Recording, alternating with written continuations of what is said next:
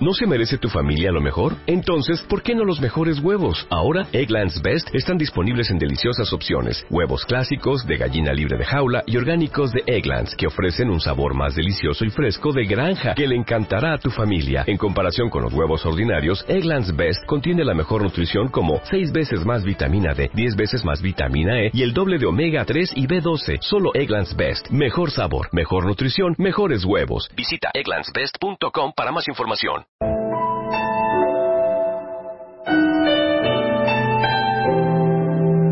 Próximamente.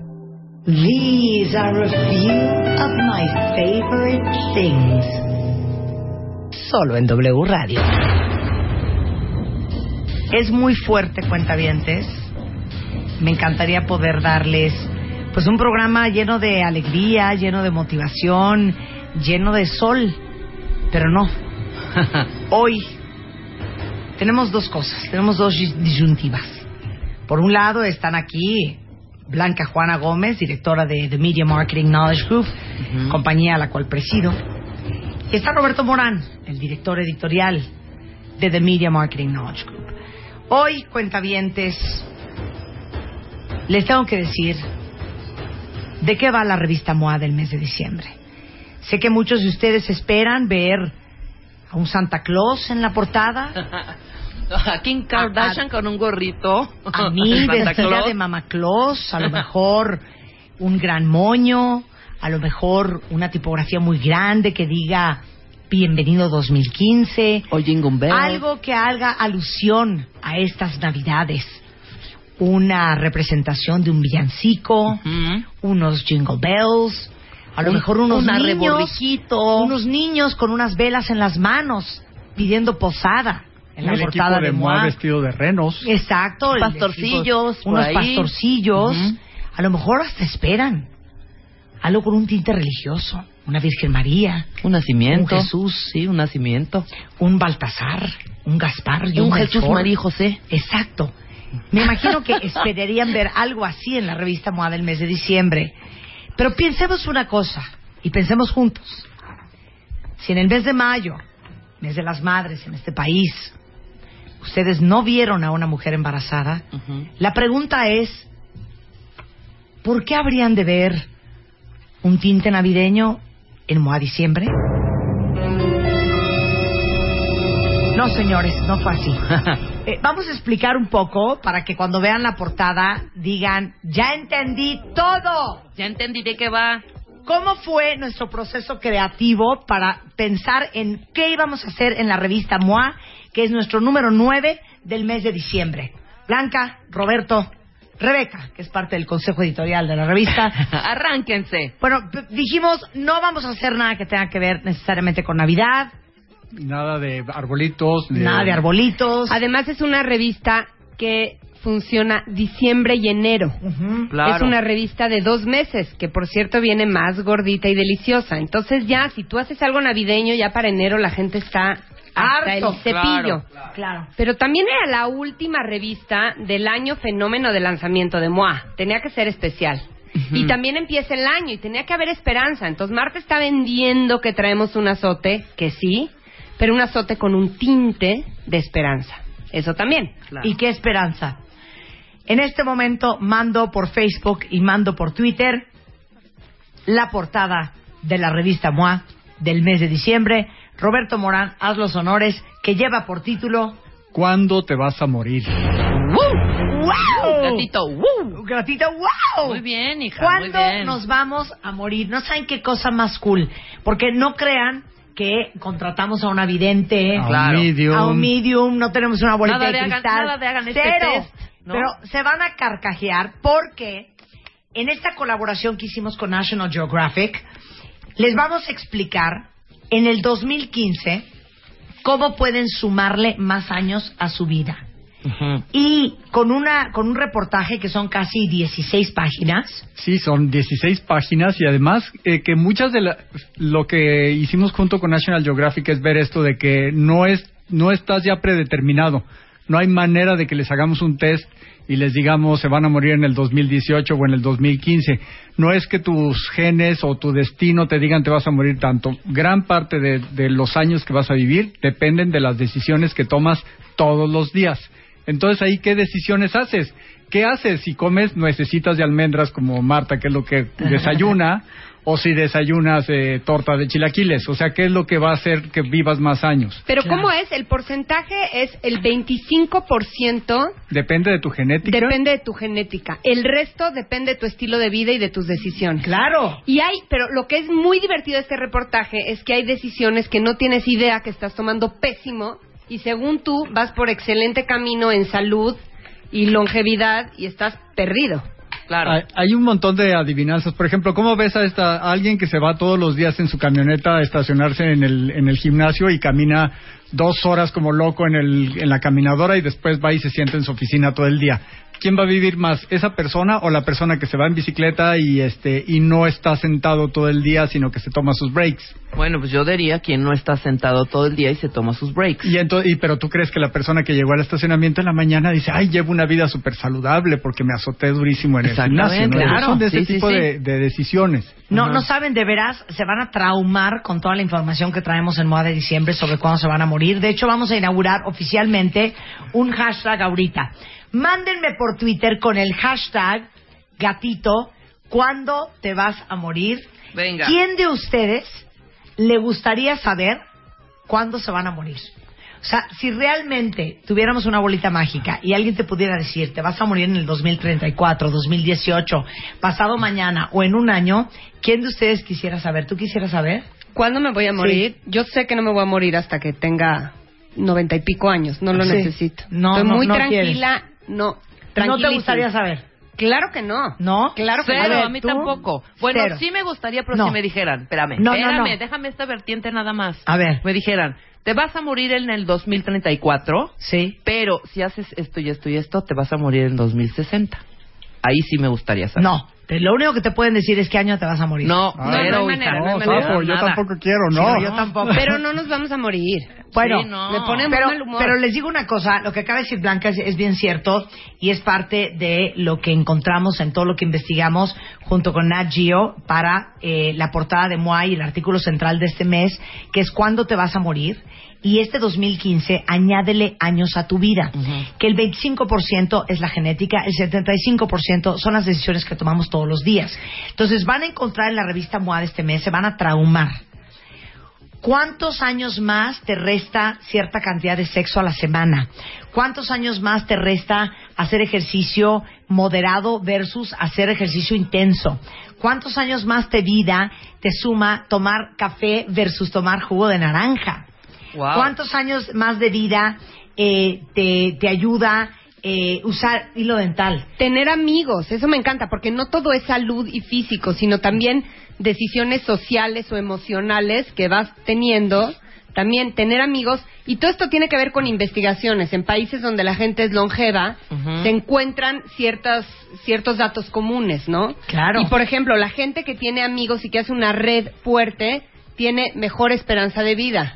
O sea, tenemos alegrías para Rebeca que quiere que le digan que se va a morir en tal año, pero si, si se porta bien se va a morir en tal Esto, otro. oye, este de punto- todos los años que le puedo inventar con solo Ajá. ser optimista, ¿no? Claro, Claro. claro. No, naciste antes de que tu mamá cumpliera 25 años, tienes el doble de probabilidades llega- de llegar a los 100. ¿Qué tal? Este eh? es un horror, estudio que hizo la Universidad de Chicago y en efecto, cuenta bien, si alguien de ustedes, Yo. su mamá tenía menos de 25 años cuando los parió, tienen el doble de probabilidades de llegar a los 100 años que alguien que nació de una mamá más grande y eso tiene que ver con que los óvulos de una mamá menor de 25 años eran óvulos más jóvenes, más sanos, lo cual crea embriones o críos mucho más longevos. Sí, claro. No saben que de veras qué interesante. Por ejemplo, ¿sabían ustedes que usar hilo dental en tus dientes todos los días previene la gingivitis, que es una inflamación eh, En las encías. en las encías, Producidas y se por bacterias. con enfermedades del corazón. Si tú usas hilo dental todos los días, estás extendiendo tu vida 6.4 años. Exacto. Entonces, a, a- a través de las 16 páginas, van a empezar a ver fotografías, información, infografías, sumas, restas, y van a empezar a ver toda la lista de qué están haciendo ustedes todos los días, qué les está restando años y qué les está sumando años, y cómo en este 2015 le pueden dar la vuelta a su futuro, retar el destino y alargar su vida. Y si les tenemos un test de que si te puedes sentar en el suelo y luego levantarte sin usar las rodillas ni, las, ni los brazos para volverte a levantar, ¿cuántos años más puedes esperar vivir? ¿Cómo, Solamente cómo? por hacer eso. ¿Quieres que lo haga? Mira, Sí. ah, es más, te lo voy a enseñar así A en ver, radio házmelo. que no se ve nada. Ok, Es yo que lo está voy lleno a- de pruebas, está lleno de No pruebas de tienen que ver en MOA, pero ahí les va. Te sientas así.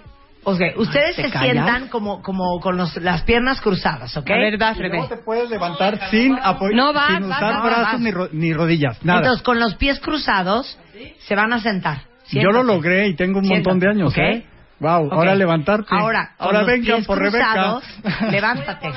¿Cómo no vas a poder? Sí vas a poder, vas. Sí vas a poder. No, No, a ver, hazlo No te sin- apoyes. sin hacerlo, no te sin puedes apoyar.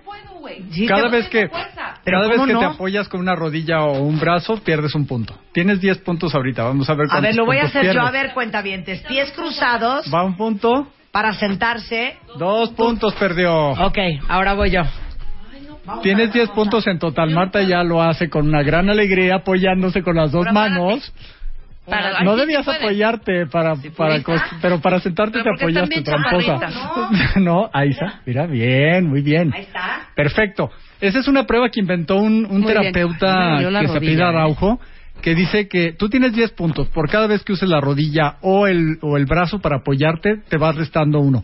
La gente que tiene menos de 8 puntos tiene muchísimas menos probabilidades de vida. Y la que tiene menos de 3 puntos es así de cuidado, están en el hoyo. O sea, Claro. tienen que hacer algo para Sí, ya, cambiar su condición física. Eso es un gran reflejo de cómo les va a ir después. Bueno, por favor, ahora que compren la revista MOA de diciembre, hagan ese prue- esa prueba en su oficina, háganselo a gente en su casa, se van a ¿Y carcajear. qué tal lo de cortar las páginas? Exacto. Por ejemplo, ¿Cómo? ¿sabían que la gente que tiene más fuerza en las manos, que en, que en inglés se llama grip, Ajá. ¿ok? Más fuerza en las manos, Sí. es más longeva, ¿no? Porque cuando, cuando ya eres viejito, pues Sí. tienes que agarrarte de, de algo, o sea, reduce las posibilidades de accidente porque tienes fuerza en tus manos, pero eso no te va a salir cuando tengas 75 años. Tienes que empezar a practicarlo ahora. ¿Y cómo le haces para saber si tienes fuerza en las manos? En la oficina lo hicimos, ¿no? Para ver quién, quién era más fuerte y Marta nos ganó a todos. Bueno, O sea, tiene la- si ahorita me pasas luz, eh, un bonche, háganlo así. Agarren un bonche de 20 hojas Bond. Ay, ¿ok? córtalas. Así, no, re, con, las manos, con, las manos. con las manos. A ver, hagan esa prueba en su oficina. Todo esto lo van a encontrar en MOA de diciembre. A ver, tráeme un bonche. Mira, ahí, el, ahí viene no, el, ese bonche es irrompible. Dame este bonche. Ya mío, no, bueno. ¿Okay? Entonces, cuenten ustedes. ¿Cuántas páginas hay que Como contar? unas 20, o sea. 1, 2, 7, 8, 9, 10, 11, 10.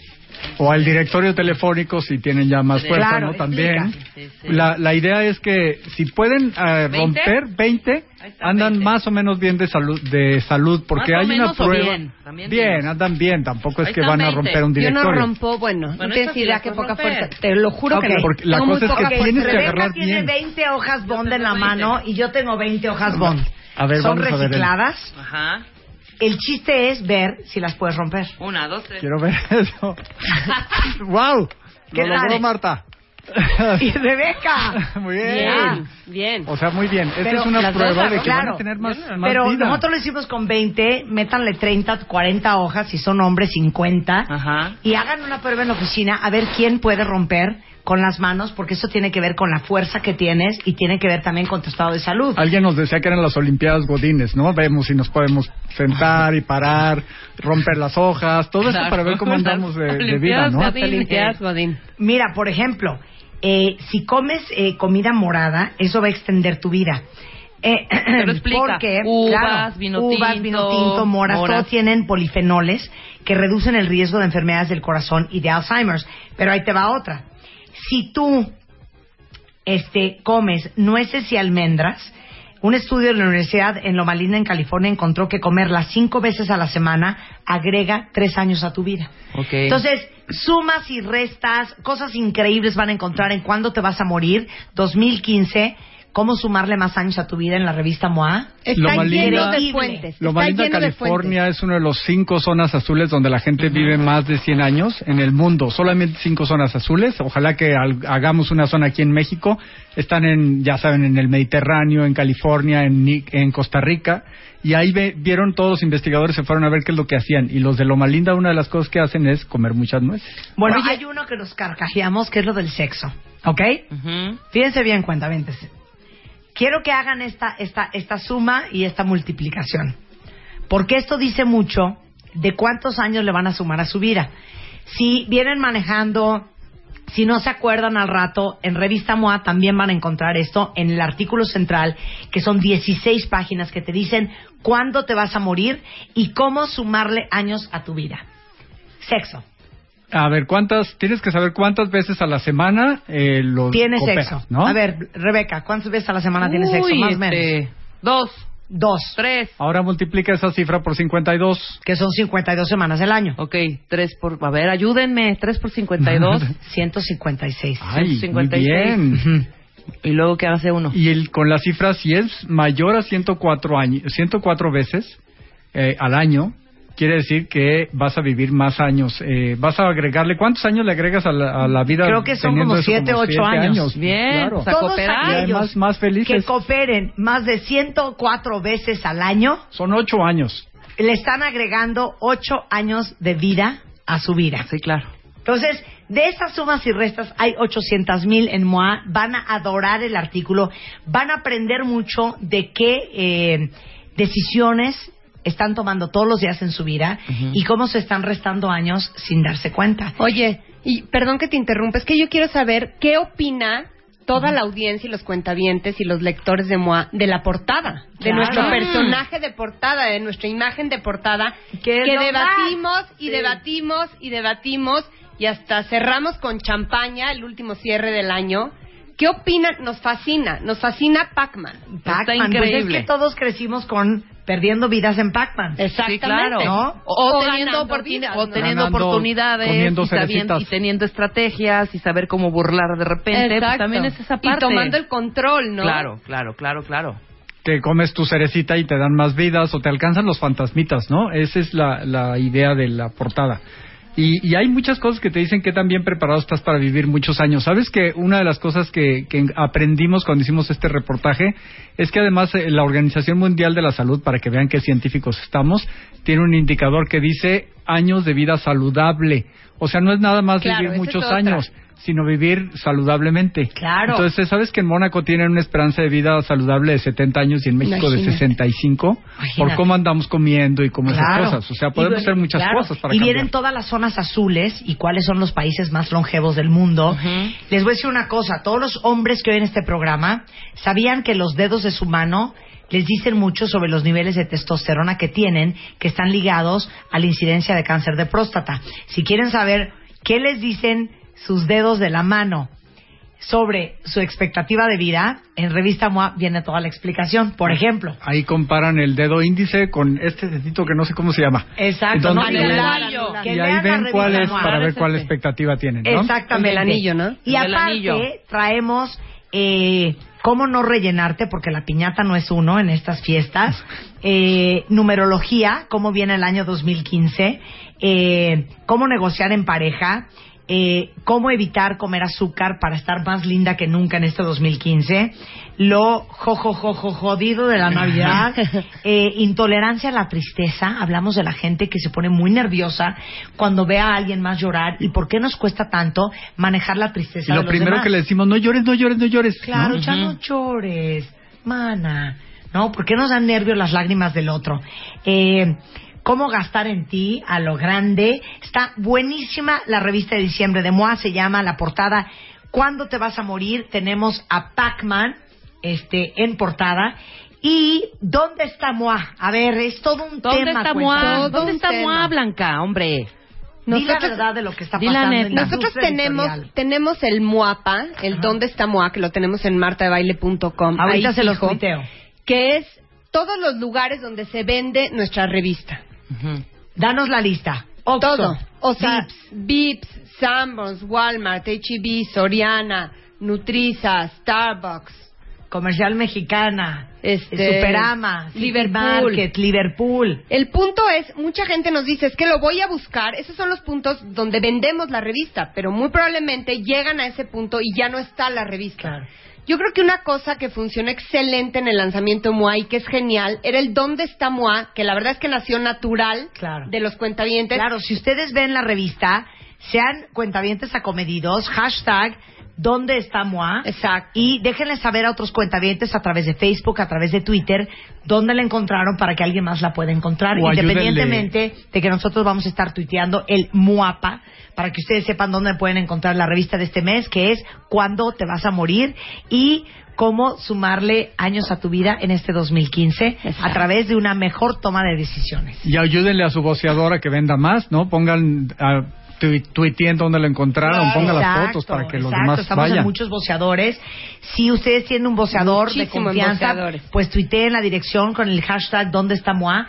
para que otros cuentavientes que viven cerca de ustedes también encuentren su revista con sus voceadores. Exactamente. Ok, bien, qué bonito. Muy bien, pues muchas gracias, Me Blanca. encantó la portada, la amé. de La verdad. amamos la portada de. Moa. Gracias, que, Roberto. Que todos nos vamos a morir, pero que no empujen, ¿no? Exacto. Exactamente. Bueno, eh, si quieren escribirnos es arroba revista MOA, revistamoa.com si se quieren suscribir o regalar la suscripción ahora en Navidad.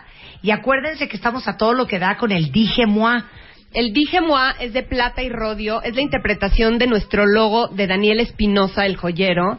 Es una edición limitada. La verdad es que son bien poquitos, ya me estoy arrepintiendo, Claro. porque la gente le está fascinando y es que está divino el Dije Moi. Ahorita les mando el tweet del Dije MOA, pero el Dije MOA lo encuentran en muchas eh, joyerías de Daniel Espinosa.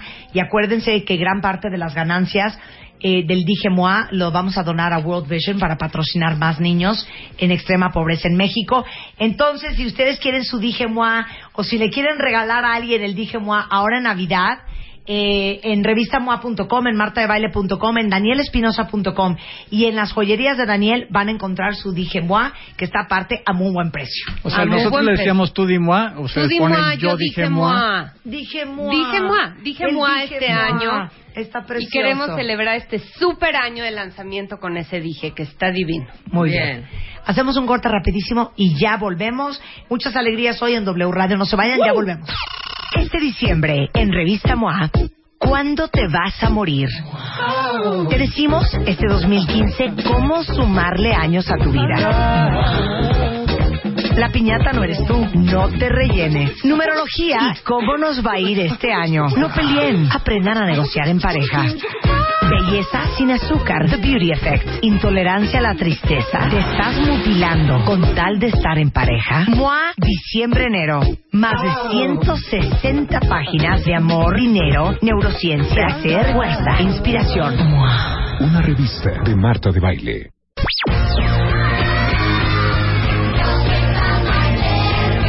Bebemundo presenta.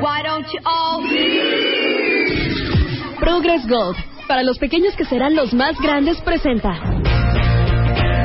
Bueno, señores y señoras, en este momento pido a todos ustedes que hagan una pausa en sus labores diarias, porque el tema de hoy es un tema muy controvertido, es todo un debate, y yo creo que vale la pena. Si ustedes abren su refri, si ustedes sirven cereal a sus hijos, si ustedes en la noche no pueden dormir, mi pregunta es, ¿sacan del refri leche de vaca o sacan del refri leche vegetal? Está con nosotros Maribel Yáñez. Maribel es nutrióloga, lleva trabajando mucho tiempo con nosotros en Bebemundo, es parte del pool de los bebé especialistas en bebemundo.com y la revista Bebemundo.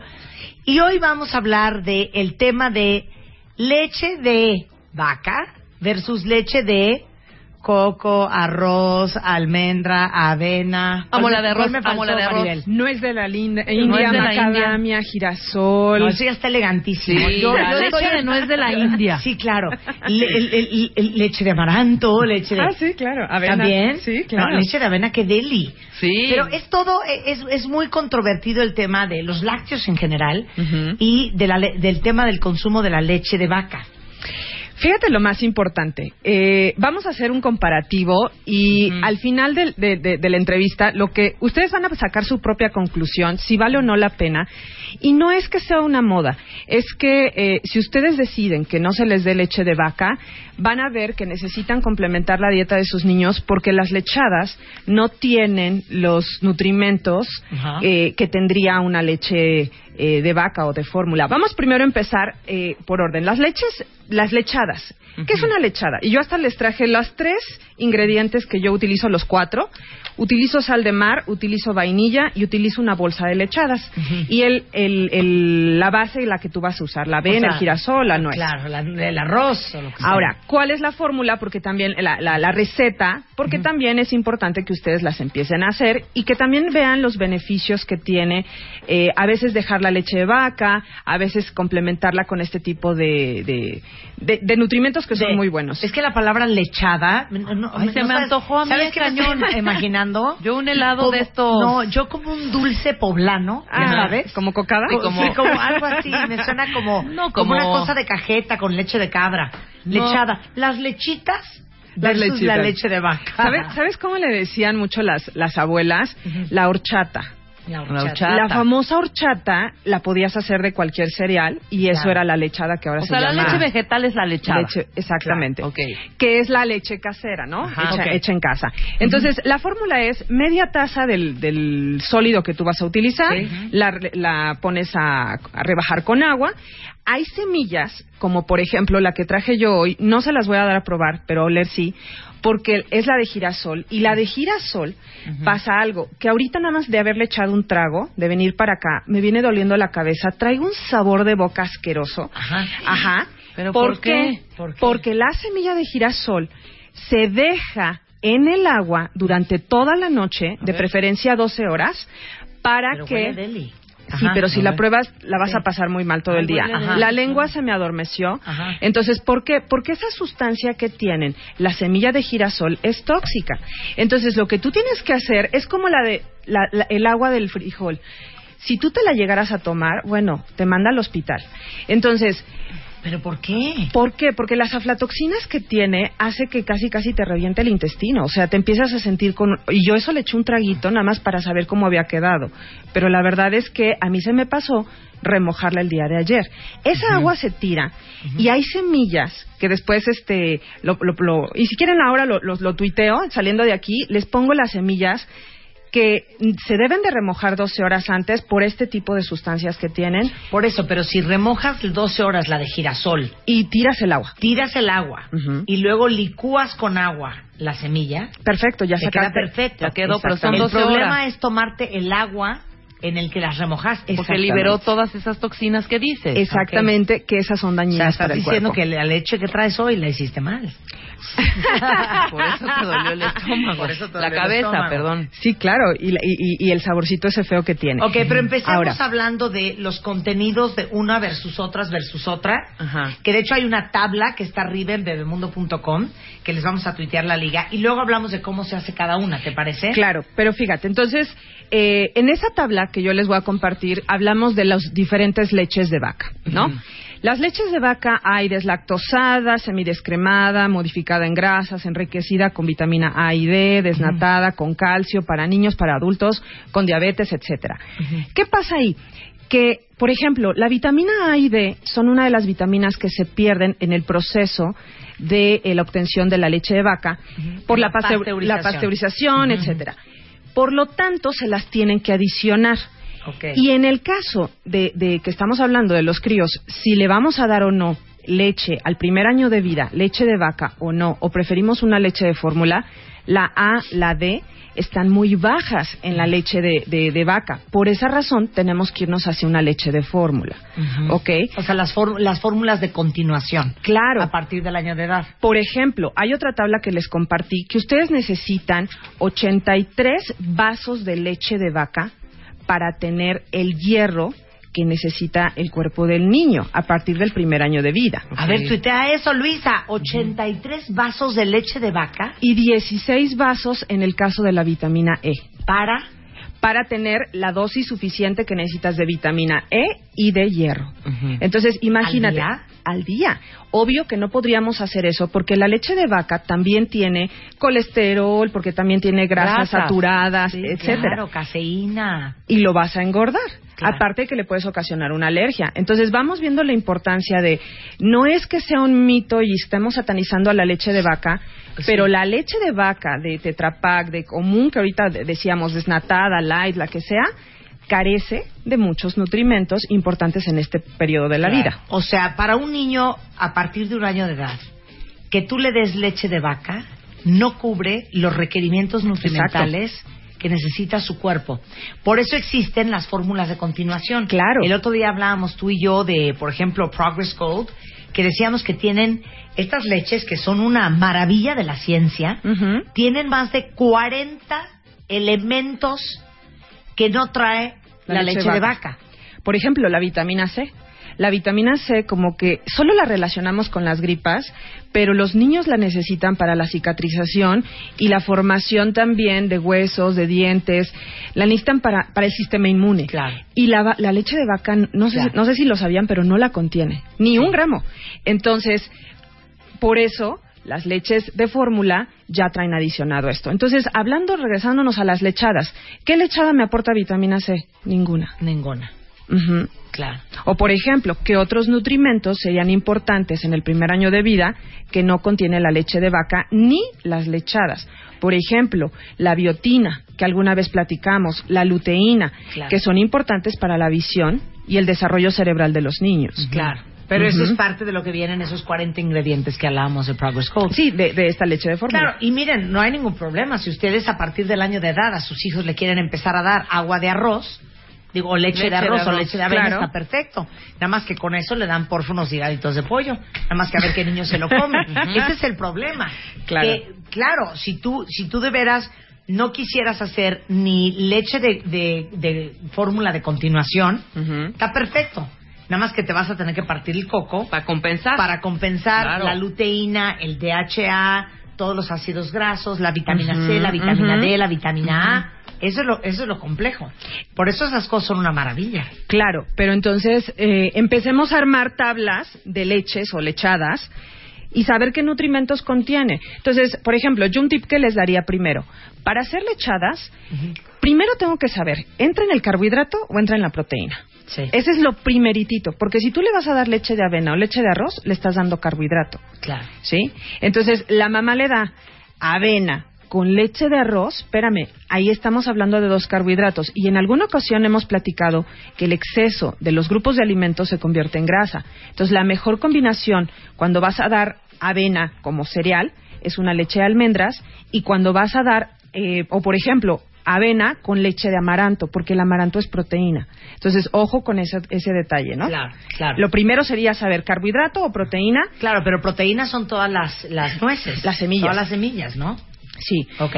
Ahora, el segundo punto de lechadas sería saber qué nutrimento es el que mi bebé trae bajo para saber eh, qué darle más, ¿no? Por ejemplo, no sé, este, estoy pensando en una leche de almendras. Si tu bebé acaba de salir eh, de alguna cirugía antes del año de edad, o ya, bueno, más bien ya está en el año de edad, le vas a poder dar leche de almendras, porque la leche de almendras tiene una sustancia que es muy buena para que el niño se recupere posoperatorio, para las cicatrices, para ese tipo de cosas. Entonces, y aparte porque es rica en proteína y va a producir mayor enzimas y el bebé va a salir adelante. Claro, claro. Otro, por ejemplo, sería la leche de nuez. Fíjense que la leche de nuez tiene omega 3, 6, 9, vitamina E, proteínas, magnesio, hierro, zinc, calcio. Y a lo mejor vamos a caer en el, en el error de, de como en Facebook, que, que ven que pepino sirve para y tiene esto y todos los nutrimentos. Yo creo que todo tiene de todo, pero sí en leches, cuando tomen la decisión, hay que eh, relacionar a una leche con lo que más contiene. Entonces, por ejemplo, vamos a mencionar algunas. El arroz, ¿cuál, ¿qué nutrimento es el que más tiene? Carbohidratos y fibra. En el caso de soya, eh, también tiene bastante proteína. En el caso de las almendras, solamente los salicilatos, que, que como decía era para la cuestión inflama- de inflamación y dolor posoperatorios. La de nuez, muy rica en vitamina E. Y, por ejemplo, nuez de la India en todos los omegas. eh, por ejemplo, la de avena sería muy buena para los, los prebióticos que hemos hablado muchísimo, de la fibra. Entonces, vayan y revisen estas tablas que les armamos para que sepan qué nutrimento es el que más tiene. Pero definitivamente, no piensen solo en uno. Piensen en la lista grandísima, que quiero que lo apunten, de todo lo que necesita tener una leche para que sea realmente eh, saludable para un bebé, que son para el desarrollo mental, DHA, yodo, hierro, colina y el famoso ARA o araquidónico. Para la cuestión visual, la vitamina A, la luteína, la taurina y para todo el desarrollo físico de tu niño, la vitamina D, el calcio, las calorías, por supuesto que debe aportar y la proteína. Es que ha avanzado tanto la ciencia, es, de veras es un milagro que todos nosotros estemos vivos, sanos y coleando. Porque cómo ha avanzado la ciencia, estas fórmulas a continuación, como por ejemplo de, la- de lo que mencionamos hace un momento, eh, Progress Code, tiene un, es, es una bomba de nutrición. Y como lo hemos dicho mucho en el programa, les voy a decir cuál es la preocupación y que Maribel no me deje mentir. Después del año de edad, que la mayoría de los niños ya están tomando leches, eh, hasta los seis años, es la- el momento más importante del desarrollo neurológico de los niños, de toda la parte del cerebro, las conexiones neuronales, la vista, el habla, todas las redes de su cuerpo, todo el sistema nervioso se está terminando de formar. Pues qué tal la impresión el otro día que hablamos de este de los niños prematuros, Ah, ¿qué que nos decía el doctor que eh, los pulmones de un niño no Hasta terminan de ocho. desarrollarse Desarrollarse. hasta los ocho años. Exacto. Imagínense ustedes Totalmente. todo lo que sucede del año de edad a los ocho años. Y uno está papando moscas y obviamente como no estás viendo cómo se están conectando las, las redes y las neuronas en el cerebro, pues tú ves a tu hijo corriendo, vivito y coleando, chapeado y dices, ya con eso lo hacemos. Este está sanito. No, este está sano. No, pero hace 50 años, hija, también, seamos realistas. Bueno, es que la comida era diferente, no claro, era otra calidad, era otra calidad de comida. Y la tierra pero era bueno, diferente. Pero de veras, o sea, eh, estas fórmulas de continuación, Claro. ejemplo, Progress Gold eh, tiene más de 40 ingredientes que ayudan a literal como potencializar todo el desarrollo de los hijos. Entonces, a partir del año de edad, de veras se los digo, no estén Jugando, no estén jugando con eso. Claro, y, y la verdad es que complementen mucho la alimentación de los niños. eh, no, no, no hagan modas de, de solamente lechadas. Yo recomiendo, en conclusión, sí lechadas, pero complementen.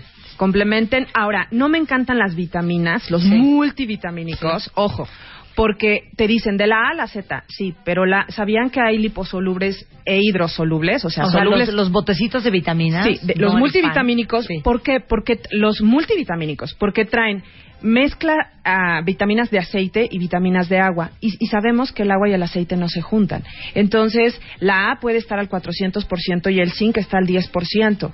Entonces, ojo con eso. Mejor váyanse con los las vitaminas que realmente tu cuerpo necesita en esta etapa de la vida. Y eso a cualquier edad. Entonces, pues mejor hagamos una leche enriquecida con estos nutrimentos, ¿no? Claro. Bueno, déjenme decirles que Maribel hizo una cantidad de chamba para ustedes con las tablas de todo el contenido nutrimental en un vaso de leche y también eh, ¿Las lechadas? Las lechadas. Cómo se hace la leche de avena, cómo se hace la leche de soya, la de almendras, la de nuez. Todo eso viene en bebemundo.com. Ahorita les tuiteo la liga, pero para que entren. Y aparte de que Maribel tiene una tiendita orgánica para las que les quede cerca, que está en la Nápoles, ¿no? Sí, está en la Nápoles, Aquí en el DF. enfrente de la puerta 10 del Estadio Azul. Abrimos de lunes a domingo. Bien. Y eh, mi página es sinutre.com.mx para quien quiera llamarnos y si tiene dudas de respecto a la leche vamos a ampliar más el tema y lo vamos a ir detallando más. Mi teléfono es el 55 23 41 91. Muchas gracias. querida. Gracias. a ti. Hacemos una pausa regresando. Aura Medina, la chata de Vites en the house. Vamos a hablar, ¿saben de qué? Del arte de cerrar ciclos, de cerrar círculos, ¿Qué es eso? de terminar. Muy bien. No, ni crean que les vamos a dar permiso de hablarle al ex Sí. o a la ex. Que tengo que cerrar el Sí, círculo. Es que le voy a hablar para vernos y cerrar el círculo. No, ¿eh? No es Ni por se ahí. emocionen, no es por ahí y no les van a dar permiso. Ya volvemos en W Radio, no se vayan. Progress Gold, para los pequeños que serán los más grandes, presentó. Dale a tus hijos Progress Gold, ya que su especializado sistema de biofactores contiene más de 40 nutrientes para ayudar a potencializar su máximo crecimiento. Progress Gold, para los pequeños que serán los más grandes.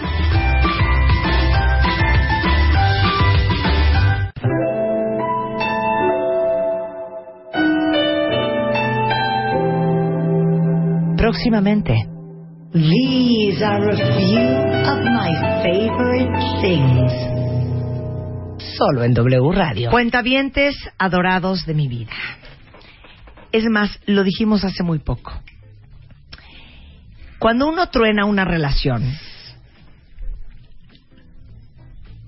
y sobre todo cuando es de sorpresa, te quedas con esta sensación de mil cosas que no dijiste y que debiste haber dicho o que quisiste haber dicho, preguntas a las cuales no tienes respuesta, dudas que nadie nunca te aclaró, cosas que de veras no, no, no acabas de comprender, veintes que no te han terminado de caer. Y entonces hay una frase bien peligrosa, ¿eh? que dice cerrar círculos. Y digo peligrosa porque cuando uno piensa en cerrar cí- círculos, que es importante hacerlo y por eso vamos a hablar de eso hoy, uno piensa automáticamente que lo primero que hay que hacer es levantar el teléfono, decirle a nuestro ex o a nuestra ex que si nos podemos ver para hablar y para terminar bien, ¿no? Closure. Y adivinen qué. Eso no es cerrar círculos. Cerrar círculos es mucho más que eso. Y les tengo una muy mala, pero yo diría que buena noticia. A veces no necesitas hablar con la otra persona para cerrar el círculo. La chata de Bit, nuestra adorada Aura Medina, eh, autora de tantos textos en MOA, Mm. eh, está con nosotros hoy para hablar de los círculos. Arranca. de estos círculos, eh, como bien decías tú, eh, que se necesitan cerrar. Estos ciclos. Y mira, me encantó este tema porque justo estamos a fines de noviembre, a punto de, de- de- de ir al último mes del año. Y yo sí creo que la energía de todos lados es como invitando a cerrar ciclos, ¿no? Sobre todo si está pasando algo en tu vida, si realmente esto va de acuerdo a lo que, a lo que está sucediendo afuera. Entonces, lo que tú dices es muy real. No necesitamos hablar con otra persona para cerrar un ciclo. De hecho, yo recomendaría muy enfáticamente no hacerlo. No en Mm. los primeros meses, digamos. Porque todo viene de la emoción, ¿no? Digo, a veces se da y lo haces y pasa y no pasa nada. Pero, pero no es la forma de cerrar el ciclo. No es agarrando el teléfono y marcándole y explícame por qué te fuiste. Porque posiblemente la otra persona ni siquiera sepa por qué se fue. ¿no? Es que, ¿sabes qué creo? Siento yo que ni siquiera como que entiendo el concepto de cerrar círculos. Ah, ok, ok, eso es Porque, interesante. porque estoy pensando y piénsenlo ustedes y bueno, tú eres una experta en el amor. Oh, sí. Pero estoy pensando en mis ex relaciones. Ok. Yo creo que los círculos, pienso yo, ¿eh? a lo mejor estoy loca, cuentavientes, se cierran solos. Sí. Se cierran con el tiempo. O sea, como que bueno, pues sí, ho- hoy no vamos a quedar bien, porque hoy es muy prematuro todo y todo está muy fresco y nos duele todo más. Pero al paso de los meses y de los años, todo se acomoda. Yo empiezo a entender todo, las cosas toman su lugar y el círculo se cierra. Sí, o, sí. o no. No, no, yo creo que sí, lo que acaba de decir me encantó. Y aquí es donde nosotros no estamos cooperando con el universo. Porque lo que tú dices es cierto. Veamos estos ciclos. Diga- digamos que una relación es un ciclo, porque es un ciclo que puede durar toda una vida, que puede durar una semana, que puede durar dos años, nunca se sabe, ¿no? Es un ciclo de tu vida. Claro. Si tú en un momento dado, bueno, la relación termina y como bien dices, hoy no podemos ni siquiera pretender estar bien ni ser amigos. Claro, ¿de qué Tenemos, amigos de qué, desgraciado Claro. o desgraciada, ¿no? Claro. Entonces lo que necesitamos pasar por un proceso. Existe ese proceso. Y, y yo creo que sí, si lo hiciéramos de manera natural, el ciclo o el círculo se cerraría como bien dices tú. Claro. Bueno, ¿se acuerdan que hay un poema? Ahorita les tuiteo la liga, Luisa, tuitea la liga. Eh, que se llama A Reason, a Season or a Lifetime. Que me lo leímos Sí, juntos, lo ¿no? leímos juntos y me fascina. No se los voy a leer ahorita porque es bastante largo, pero lo pueden leer. Pero es un poema que habla de cómo hay tres tipos de personas o de relaciones en tus vidas. Una es por una estación, una es para una ra- por por una razón y otras son para toda la vida. Y el problema es que desde ahí ya va uno mal. Porque como odiamos el cambio, porque el cambio nos da inseguridad y nos da poca predecibilidad, no queremos que las cosas cambien, no queremos que las cosas acaben y no entendemos que hay gente que viene a nuestra vida por una época o por una razón muy específica y gente que sí viene a nuestra vida para quedarse para siempre. Así es. Y saber distinguir las tres y saber a cuáles necesitas dejar ir por más que duela es bien importante. Sí, de hecho, ahorita que te estoy escuchando hasta suspiré, porque me acuerdo de ese poema y realmente es muy, muy sabio. Y la otra parte es esto, Marta, la vida es un ciclo continuo. Ahorita estamos por terminar un año. En México no se sienten tanto las estaciones, pero en esos países donde la primavera es la primavera y luego Sí. sale el verano y luego viene el otoño y luego viene el invierno, ¿no? Sí. ¿Te acuerdas la canción esta de Rose? Sí. Que hay La una parte... Bette Midler. Exacto, donde dice, y debajo de la nieve está la semilla, que cuando venga el sol, ah, bueno, no es exactamente Sí, sí, así, sí, claro, claro. cuando el sol de la primavera llegue, Claro. hará que surja la rosa. Claro, ¿no? Entonces, yo creo que estos tiempos donde terminamos con una persona es como esa nieve, es ese invierno. Claro, claro, Ay. claro. Y hay otra frase que está divina. Ahorita tuitea la Luisa, que dice que Dios o la vida no te da la gente que tú quieres. Así es. Te da la gente que tú necesitas. Ciertamente. Para que te amen, te dejen, te maltraten, te apoyen, te ayuden. Y te, a- te ayuden a convertirte en la persona que tú quieres ser o que necesitas, necesitas ser, ser, ¿no? sí. Que necesitas ser. Y eso combinado con una frase asquerosa, que es odioso que te lo digan, de déjalo ir. Si él vuelve, es que siempre fue tuyo, si no regreses, que nunca, no sé cómo va esa frase, que es horrenda. Pero lo que esa frase te está Pero diciendo es, confía en el proceso de las cosas, suelta, porque todo se va a acomodar en el lugar que se tiene que acomodar. Y lo que es tuyo, aunque te quites, y lo que no es para ti, aunque, Aunque te, te pongas. Me Pero es hablar de confía en el proceso natural de las cosas. ¿no? Y aquí te pongo por qué no es tan fácil soltar. ¿Qué es lo que sucede? Porque lo que tú dices es muy real y todos lo sabemos. Teóricamente, claro que lo sabemos. Claro. Todos somos bien sabios. Sobre todo desde que, desde que te escuchamos todos Sobre los días. todo cuando no te está pasando a ti. Sobre todo cuando no te está pasando a ti. Pero una de las cosas es esa. Tenemos una gran... que- no, o sea, hay una gran ignorancia en nosotros donde no entendemos que la vida es impermanencia. De verdad es impermanencia. Nos creemos esa historia que vamos a encontrar algo, vamos a ser felices para siempre con alguien. Entonces, una de las cosas que tenemos que ver es que hay estas profundas creencias que no nos permiten soltar a alguien. Estamos hablando de una relación. ¿Cuáles serían esto? Un ejemplo. Si más vale malo por conocido que bueno por conocer. ¿no? Por claro, ejemplo. claro. O el matrimonio es para siempre. O si lo dejas, te vas a quedar sola, te vas a quedar solo. Otro fracaso más. Sí, o mi- misma gata, diferente infierno. Exacto, ¿no? mismo, mismo, Mismo no, diablo. es mismo infierno, diferente diablo. Claro, claro. Entonces, en ese sentido, hay una parte de nosotros que es esta, esta, estos condicionamientos, estas creencias, estas voces internas introyectadas de la tía, de la abuelita, de toda la familia, que no nos permiten soltar las cosas con esa confianza. Esa es una. El apego que sentimos tiene mucho que ver con las heridas que hemos hablado infinitas veces aquí. Esas heridas emocionales, como es como decir, bueno, si mi padre se fue y nunca regresó, si nunca encontré otro papá, ¿por qué voy a creer, no, que algo así me va a pasar bien a, a mí? No sé, algo así podría ser. Pero no queremos volver a vivir el dolor del abandono, de la separación, eh, tenemos miedo a que nadie más nos dé lo que necesitamos o lo que queremos de esa persona. Es una parte infantil un poco terca, ¿no? Que quiere lo que quiere y lo quiere de esa persona. La otra es lo que tú decías hace ratito, no confiamos. No tenemos confianza y queremos controlar. Yo a veces Claro. les digo en el grupo, a ver, si en este momento bajara Dios en persona y te dijera, si sueltas a ese, te doy uno mejor, ¿qué harías? Venga. Pues lo sueltas, pero como tortilla caliente, manita. Claro, pero como estamos en un plan de nunca me va a dar nadie como me amaba él, Exacto. nunca me va a gustar ninguna mujer como me gustaba ella, nadie con nadie me voy a entender en la cama como me entendía con él. Sí, y no hay confianza en lo Y que no hay dices, en el proceso natural de las cosas. Ahora acabas de, de- de- de- de tocar un tema espantoso que acabo de leer en un texto que mandó Aura, que dice Aura lo siguiente. Si te aferras a algo que ya no toca, lo que estás haciendo es vivir una dolorosa agonía y prolongar una muerte que de cualquier manera va a llegar.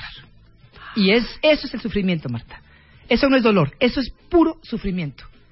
¿Sí? Y es esa parte de nosotros que tú, tú bien decías al principio. ¿Por qué no confiamos? ¿Por qué no soltamos?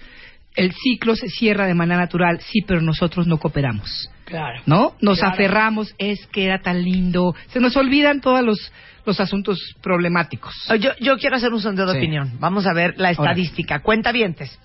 ¿Cuántos de ustedes volvieron con un ex o con una ex porque dieron lata, neciaron, le rogaron, le chillaron, lo manipularon, lo chantajearon, le hicieron manita de puerco, le hicieron la llorona? ¿Y cuántos de ustedes siguen con esa persona? Porque según yo, o sea, sí, a lo mejor vuelve y órale, ya vuelven porque le dijiste, ya, qué poca, danos una oportunidad, te lo suplico, o sea, tú y yo, o sea, dame chance, te lo prometo que voy a cambiar, ¿no? Entonces te dice, bueno, ok, vamos a volver. Ya no O sea, ya no funciona. acabas tronando tarde que temprano en la mayoría de los casos. Quiero ver cuál es el común denominador de Sí, hay uno que otro que sí, porque sí Claro. conozco por algunos casos. Pero Sí. en general, que te podrán decir a los 40 años de casados, gracias por ese día que no me dejaste ir Exacto. insististe en que siguiéramos. O sea, Pero yo creo que son general- uno en mil, ¿eh? las Sí. cosas por las que tú terminaste siguen ahí. No se han movido. Es de- más, al final vamos a dar algunas claves y parte de eso es escribir. Por Dios, ayer estaba hablando con una persona muy cercana a mí, un chavo guapísimo, simpatiquísimo, aferrado a una chavita. Y ya han intentado no sé cuántas veces y entran en unos, en unos ciclos de violencia muy fuertes. Claro. Ayer me decía, tenías razón, que no sé qué. Le digo, por favor, escribe todo esto que me estás diciendo porque se te va a olvidar.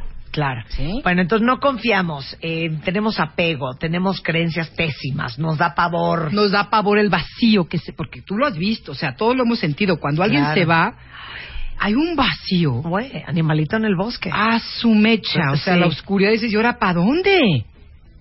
Perdí la brújula, ¿te acuerdas en Cuatro Bodas y un funeral? Cuando Claro. está hablando él Sí, de, sí. no, él era mi norte, mi sur, mi este, mi oeste. Y así es, de pronto no sabes ni para dónde. Y te pierdes en el camino. Y, y eso es también un arte, dejarte estar en ese momento de incertidumbre, dejarte caer en ese vacío. Suena terrible, claro. pero esa es la salida. Claro. Esa es la salida. Claro. Y No es aviéntate y sin paracaídas. Aviéntate que la red va a aparecer de una forma u Sí, otra. claro. Y siempre aparece. ¿eh? Sí, siempre Y a aparece. veces redes bien fuertes. Ay, ay, mira las... Ay, sí, cómo no. ¿Cómo se cierra? Ok. Mira, aquí hay unos entendimientos que me gustaría, unas, unas como premisas aquí que me gustaría mencionar porque se me hacen muy bonitas y muy ayudadoras sobre todo, más que bonitas. La primera es, bueno, la pregunta que nos lleva a esto es, el, no- como siempre decimos aquí, tú lo has dicho infinidad de veces, no es por qué, sino para qué. Y ahí te va. No se trata de entender por qué me abandonó, sino para qué me dejó en libertad. ¿Qué me espera? Ay, ya, Aura, tuitea, Luisa. Ay, sí. No se trata de entender.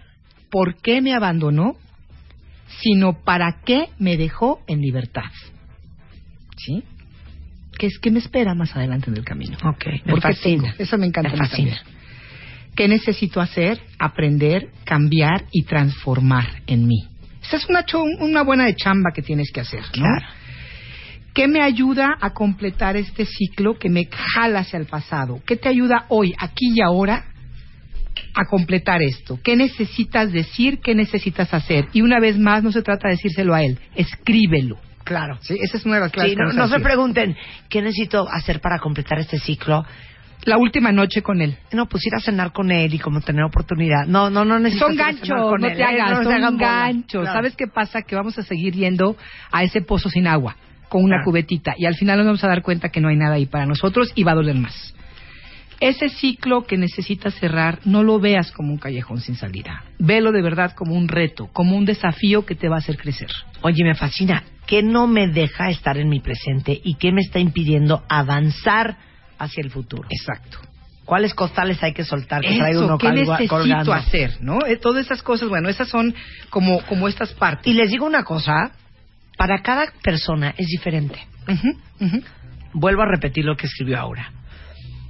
¿Qué no me deja estar en mi presente y me impide avanzar hacia mi futuro? Yo les contaba que entre mis amigas y yo tenemos un como un código de ética eh, que yo se los pedí en un par de rupturas. Si lo ven, Sí, claro. no me cuenten. Sí, sí. Si se enteran, no, No me quiero digan. saber. Sí. Yo yo no quiero saber, Sí, sí. porque saber a mí me impide avanzar. Entonces, para mí, Marta, pero para cada quien funciona diferente, cuentamente, no sé qué les funciona a ustedes. Yo necesito limpiarme y depurarme y desintoxicarme, no quiero saber, no quiero ver, no quiero oír, no quiero no quiero enterarme de absolutamente nada, porque eso para mí me da sanidad. Es una de las claves de ¿Qué necesitas tú? es una yo necesito lo mismo que tú yo necesité en un momento dado Que no me tomar hablando, que no me todas llorando, mis cosas ponerlas en una caja no sabía qué quería hacer con ellas entonces Claro. las metí en mi sótano Claro. es lo que hice lo Claro. que hice este le pedí a mis amigas no quiero saber y una amiga preciosa me dijo Aura cuando necesites escribirle o hablarle escríbeme o háblame a mí Claro. y eso es como tú dices, formar una red de amistades que no te juzguen, que también es una de las claves, que no te juzguen, que no te estén dando consejos, por favor, porque es horrible, que no te estén diciendo qué hacer, simplemente que estén ahí para apoyarte cuando tú lo necesites. Y que no te digan, ay, ya, Claro. supéralo. ¿No? Cada Claro. quien se toma su Pero qué tiempo. importante es identificar cada uno de ustedes Sí. qué necesitan ustedes, cómo funciona para ustedes para poderse desprender y empezar a cerrar y empezar a avanzar. Porque de veras hay gente que puede seguir trabajando con la persona perfectamente. Exacto. Yo me muero. No, yo no, yo me tengo que alejar. Eh, yo, yo me tengo que alejar. Y yo creo que la Y mayoría de luego gente- vuelvo. Y hoy mis, Claro. ex- mis exes todos son mis amigos y los amo. Después saco las cosas y me quedo con las que me Claro, gustan. pero for the time being, yo necesito Exacto. apartarme. Sí. Qué importante es que ustedes hagan ese ejercicio y que se echen la mano. Y lo que tú dices de qué ando cargando no se trata de, de- del otro, se trata de qué traes tú en ti, no del otro. Ah, sí, es que él es el que no me deja avanzar. Nel, eres tú. Ah, claro. Sí, es que ¿por me habla todo el día, pues ahí vas tú y le contestas. Exactamente. Sí, y ahí te metes al Facebook, eso es veneno puro. Claro. Andar averiguando cuesta mucho trabajo y mucha voluntad. ¿No? Yo lo que he hecho, por ejemplo, quitar el- la cuenta de mi teléfono donde está el, tel- el- el correo del tipo para Claro. que entonces yo no esté de obsesiva, yo. Que él Claro. me escriba o no es cosa de él. Claro. Que yo no esté de obsesiva, Claro. checando a ver qué me dijo, qué me, qué me Oye, escribió. necesito cerrar el Facebook, cierra el Facebook. Cierra el Facebook. No voy a entrar a Twitter, no entres a Twitter. Por Dios, un rato. Pero Quítalo de ¿saben tu teléfono. ¿Por qué nos, nos tratamos así? Si Pues uno es la consen. Una, bueno, ahí vamos con claves si quieres directamente. La primera es si necesitas desahogarte, sacar toda la emoción, no encima del individuo o de la individua, por Sí, favor. Pero sí en una terapia porque eso ayuda más. O sea, con una amiga. con alguien que es más, en un- con una copa. con una- te tomas una raqueta, tomas unos cojines y le das hasta que te, te veras, ¿eh? Eso es eso lo hacemos en terapia, de hecho. Buenísimo. Necesitas desahogarte, llorar, gritar, expresar todas esas emociones que van a surgir a partir de este rompimiento. Si tú no lo sacas, ahí es donde te atoras. Claro. Hay una, una, una frase muy interesante. Si tú quieres soltar algo, primero lo tienes que tomar. Primero lo tienes que, ¿cómo se diría? Own. Lo tienes que Hacer asumir. tuyo. Lo tienes que hacer tuyo. Si yo quiero soltar esta pareja, tengo que hacer mío el enojo, la rabia, y entonces lo puedo soltar. Si no, no Claro. puedo. ¿Cómo Claro. suelto algo que no he agarrado? Claro, ¿No? Estoy de acuerdo. Muy entonces, bien. desahógate, saca, haz todo lo que necesita. ¿Sabes qué pasa si no? Esas emociones se transforman en una energía, y esto es real, que se sube a la cabeza y te, y te, y te vive y te, te llena de pensamientos obsesivos que van a ser conductas compulsivas. Y te persiguen como jauría de lobos hambrientos, de verdad. La segunda, va a sonar super cursi y que repele sentarme a hacer esto. Pero lo tienes que hacer. Pero hay que hacerlo. Me cae que sí funciona, yo lo he hecho y sí funciona. Algunos lo hacemos mentalmente. Sí, pero, es bueno escribirlo. Pero es bueno escribirlo. Es muy bueno, porque lo vas a usar. ¿sí? Ok. Entonces, escribe 20 cosas que no te gustaban de la relación y 20 cosas que estás ganando por haber dejado esa relación. Ah, eso está padre, porque Claro, 20 claro. cosas que no te gustan y 20 cosas que sí te gustan. No, no, no, no, no, llorando. no, no, no, no, no. 20 cosas que ganaste por dejar esta relación. ¿Sí? O sea, lo bueno de lo malo de que Lo- ya se fue. Exacto. Está Lo muy divino. bueno de lo malo que ya se fue. Lo malo de lo malo que tuve Oye, y lo muy bueno de lo entonces malo. para Revista MOA te tienes que aventar en lo bueno de lo malo Me de parece. haber tronado, Claro.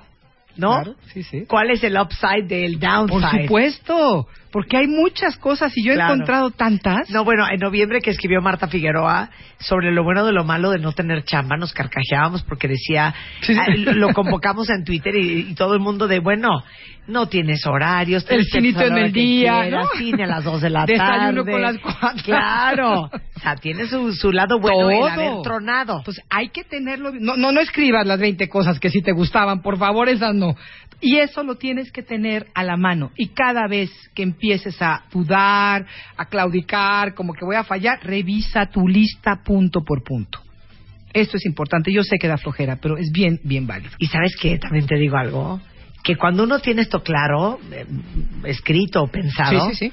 cuando tienes una recaída, ¿no? Ya sabes de qué te lo encontraste o te lo Ay, no, encontraste te y dijeron, te hicieron bolas y entonces vieron que si iban a... Dices, chale.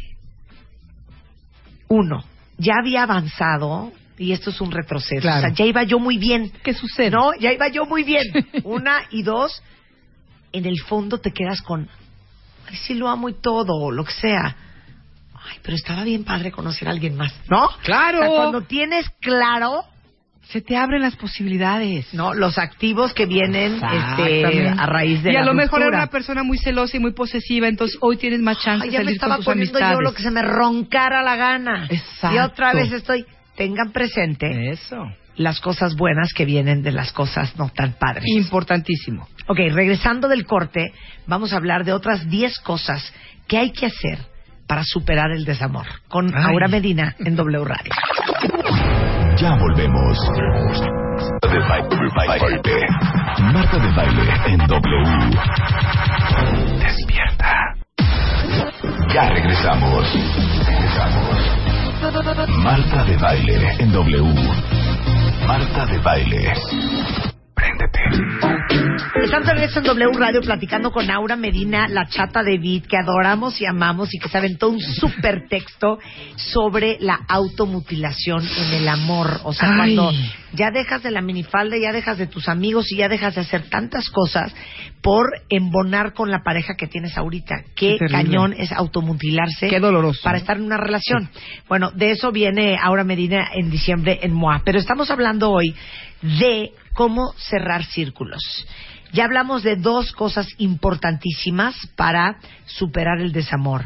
Desahogarse, o sea, Ujú, hablar y llorarlo, sí. como dice Gaby Pérez Islas en diciembre en MOA. Las lágrimas limpian el alma. Por supuesto. Entonces, hay que llorar, pues lloren. Y está comprobado que la lágrima es la, la que causa la, la, la actividad química que necesita el cerebro para eliminar la tristeza. Imagínate qué increíble. Si no Entonces, lloras, hay que llorar, imagínate. pues lloren. Escriban 20 cosas que no te gustaban de la relación y 20 cosas que estás ganando por ya no estar en esta relación. Y vamos en la encontrar, 3. ¿eh? Y vamos en la 3. Deshazte de todas las cosas que te recuerdan a esta persona. Fotos, cartas, correos electrónicos, regalos. Si no las quieres todavía, si no estás lista para saber qué quieres hacer o no, listo, puedes poner todo en una caja o guardarlas en tu computadora donde no las veas y, y ya después verás. Pero por el momento, quita la energía de tu vida, de verdad. Claro. Oigan lo que dijo Aura, ¿eh? es ponerlo en una caja y guardarlo en el sótano, en la bodega, en la cobachita, en la so- sotehuela. No dijo, súbanse al coche y váyanse a la ventana a la puerta de su casa. Tampoco dijo, háblale y dile, ven por tus cosas. Exacto. No, no, no. No dijo, No. busca a su cuñada, a, a su hermana Y dale dile, todo. oye, te voy a dar las cosas de tu hermano. No dijo son- nada de eso, ¿eh? Eso es absurdo. Eso es absurdo. Guárdalas Y un y muy buen deja pretexto. pasar el tiempo. Sí. Y con el tiempo sacarás algunas cosas que, ay, mira, esta sí me gustaba, me la quedo, esta no, esta la quemo, esta se la doy a la basura, pero ya sin tanta emoción, ¿sí? Un poquito más coherente, por Me menos. fascina. ¡Te amo! ok, va el punto número cuatro. No te regordes pensando en las cosas que hubieras podido hacer o decir para provocar Romper. esa ruptura.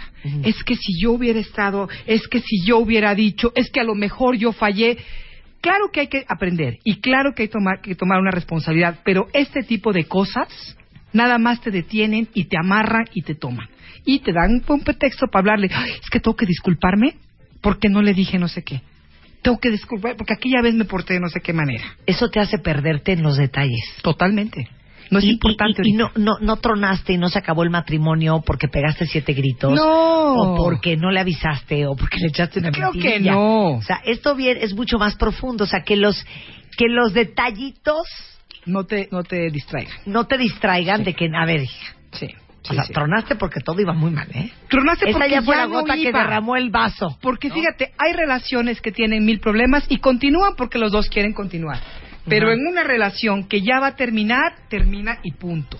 Ajá. ¿sí? Entonces tienes razón, no es porque hiciste o dejaste de hacer. Entonces, por favor, no te tortures con eso. Sí, Por porque amor tú sabes que, ¿saben que Se vuelve en un discurso de, es que a lo mejor si no hubiera gritado, Ay, no, no, no, por hubiera favor. estallado esto. Es mentira. Perfecto. Si no hubiera estallado, no importa, ¿eh? De todos modos, se caían pésimo. O de todos Así modos, es. tenías esta bronca. O de todos modos, él ya estaba no el quería otro estar, pendiente. o ella ya no Sí. quería estar. O sea, lo que se acaba, se acaba. O sea, no se mortifiquen a lo güey. Lo- sí está muy bien, después con el tiempo, el aprendizaje. Eso está muy bueno. ¿Qué pude Claro. haber hecho mejor para no fallar en la siguiente? Eso está pe- Sí, pero no hay que mortificarse No. ni a lo güey ni tan No. pronto. No, porque Ahorita necesitamos un poco de nada cariño. en el momento. Sí. Exacto, eso está muy bonito. Sí, sí. Rodéate de personas positivas y apoyadoras. Busca esas amistades que, te- como tú decías de tus amigas, con esas que tienen el código de cuando ya no puedas, háblame a mí, ¿no? Que de veras te ayudan a atravesar este proceso, que puedes hablar, que te escuchan, que no te llenan de consejos, ni deberías, ni yo, ni yo te lo dije. Y para todos los hombres que escuchan este programa, Ah, perdón, también. digo, amigo. también pensaríamos, no, no quise decirles, pues búsquense los amigos con quien ir a beber. No, más No. bien búsquense neta amigos Sí. que les aporten a su corazón. Yo sé que los hombres odian y jamás son- serán del estilo de, No, no, no lo van a oye, hacer. oye, Cao, vamos a hablar, ¿no? Traigo broncas con mi vieja. No me los imagino echando No lo un hacen, choro de, no lo hacen. porque yo siento que a Se través a de mi niño fútbol. herido, claro, se van a beber. Ahora, aquí Y a ver a quién se presentan. Que yo no escribí, pero que, ¿eh? que sí te creo, creo es muy importante mencionar. No es bueno echarse unas copas, sobre todo al primer mes, porque te va a meter al drama. Sí, sí. y vas, a menos que te tengan encerrada en algún lado o encerrado donde no haya teléfonos, sí. donde no haya mail, porque vas a acabar o hablándole o escribiéndole. Never No. drink and dial. No. Exacto, nunca bebas y marques. Y marques, No, Es jamás. porque el día siguiente te vas a levantar y vas a decir, ups. Tan bien que iba, Tan- digna que estaba yo haciéndolo, Y ahí voy de todo. arrastrada a las 3 de la mañana, borracha, hablarle y a lloriquearle. El alcohol no, es recomendable, No. aunque es que un tequila Mira, para olvidar ni como diría mi mamá, el alcohol, el alcohol es muy mal consejero. Muy mal consejero. Se te olvida la dignidad. Se te baja el sentido común. Acuérdate que la, la- la inteligencia es hidrosoluble. Se disuelve con el alcohol. Entonces, por favor, no lo hagas. Mantente alejada del alcohol. De verdad, ¿eh? Sí. Reconstrúyete. Este es tu tiempo.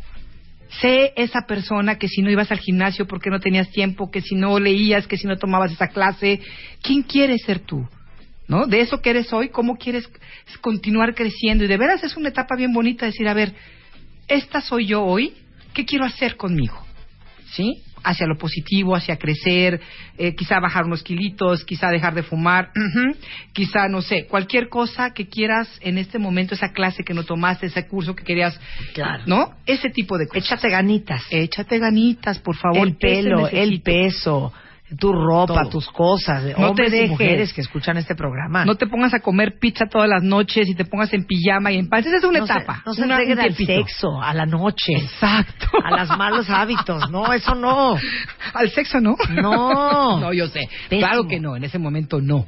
Ya lo hemos hablado en otros programas, no es bueno, no es recomendable. O sea, a ver, ¿quién no ha tenido sexo recién cortada y acaba hasta llorando? Pues te pones peor. Te pones peor. Porque luego, ¿qué hago con este individuo, con este individuo? ¿no? Los hombres no lloran tanto, pero aún así.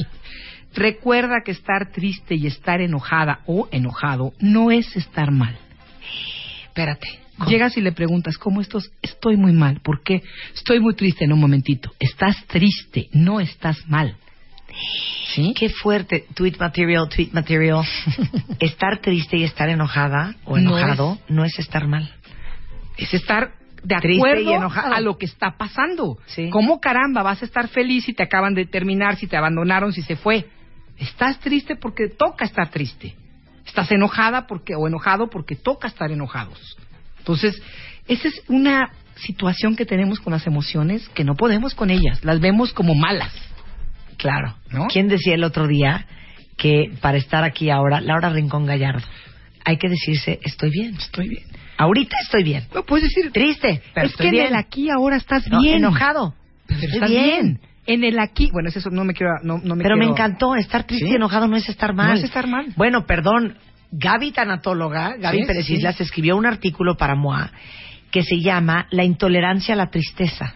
¿Por qué nos da pavor estar tristes y odiamos llorar? Y Léanlo, odiamos, por favor. Este, léanlo. Léanlo, Está en eso MOA es de diciembre que importantísimo, porque eso es lo que te sana. Para mí es volverse como que estamos surfeando las olas en el día a día. Llega la tristeza, la, la- la lloras. Llega el enojo, lo lloras, lo, lo- Claro, lo- lo expresas claro. y se te va y va a pasar. Y Gaby en el artículo de MOA de diciembre, que- léanlo por favor, dice algo tan bonito que es un poco cursi, ¿verdad? Para nosotros, pero es muy bonito. Las lágrimas limpian el alma. Sí, no, no, no. ¿no?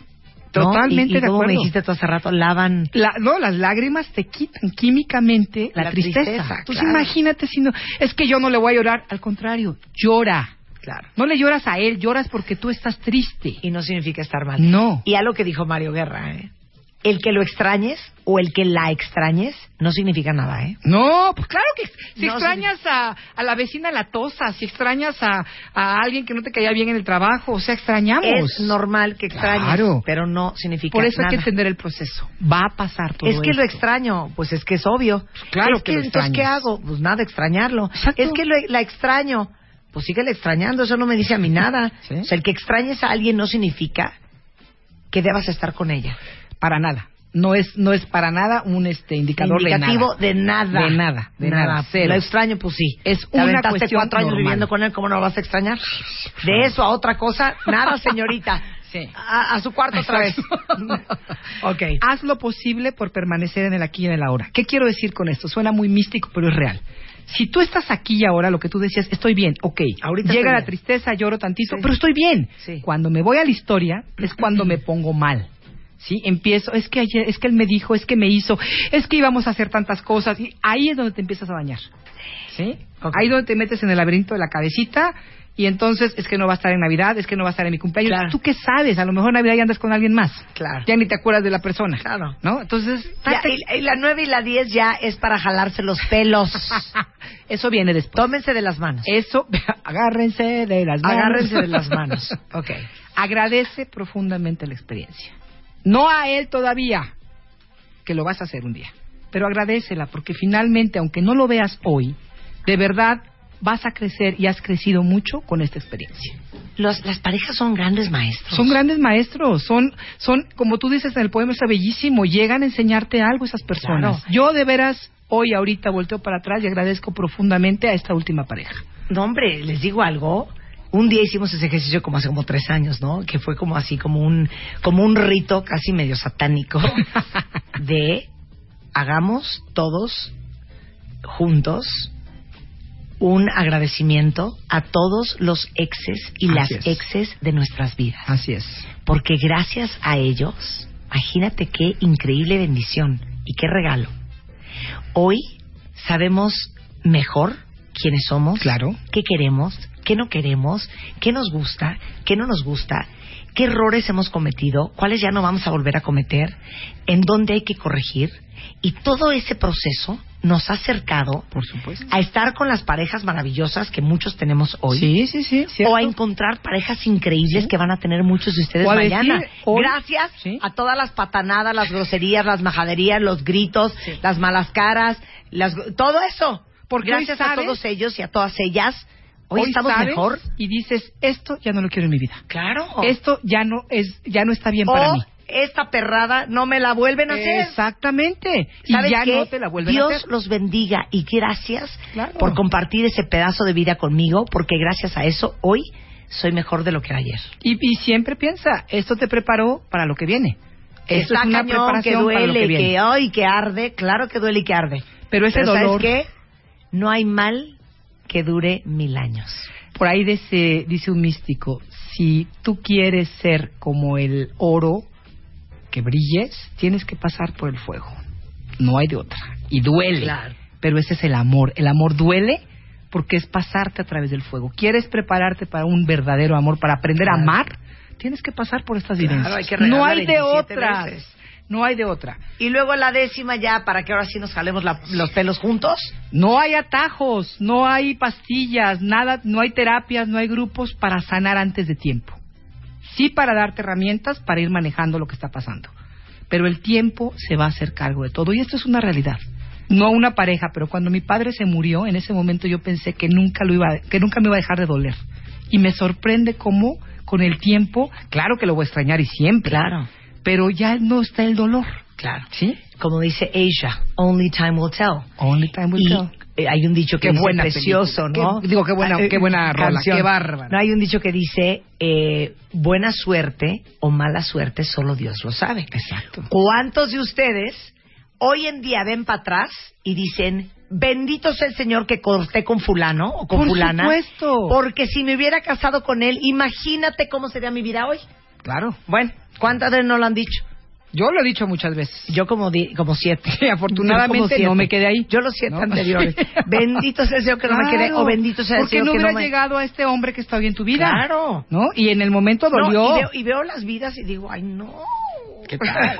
Yo también, yo sí lo creo muchísimo eso. Entonces, acuérdate que ese dolor tan fuerte va a ir, va a ir desapareciendo, poco a poquito.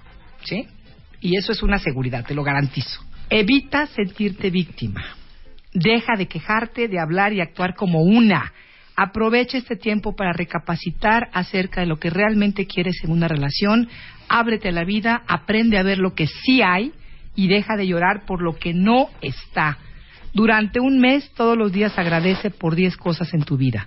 Este agradecimiento es la mejor medicina para la amargura, para todos aquellos que se sienten víctimas. Ay, me fascina, me fascina, me fascina. Eres lo máximo. Ay, mi vida, gracias.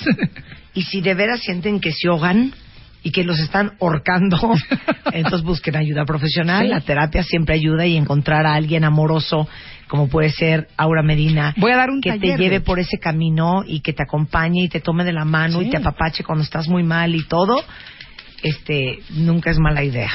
Y Ahora el el curso. 13 de diciembre doy un taller que se llama Cerrando Ciclos, precisamente, y vamos a hacerlo. O sea, es venir, es un taller energético donde vas a, de verdad, a entregar todo eso que te sobra y ponerlo en la, sacarlo de ti. Entonces yo les invito el 13 de diciembre, Cerrando Ciclos, escríbanme amorocodependencia arroba hotmail.com o Twitter Aura Medina W. Y espero que vengan, porque de verdad es un trabajo bien bonito, bien poderoso y bien sanador. Te queremos. Y te agradezco mucho. Te queremos, Aura, te queremos. Eres lo Muchísimas máximo, gracias, ¿eh? mi vida. Adelante. Ahí vamos. Ahí vamos. poco a poco. Así es. Eres lo máximo. No se les olvide leer Aura en el MOA del mes de diciembre porque tiene un texto increíble de cómo nos mutilamos y cómo tratamos de acomodarnos a como de lugar eh, para embonar Ay, en la pareja y para que no nos dejen.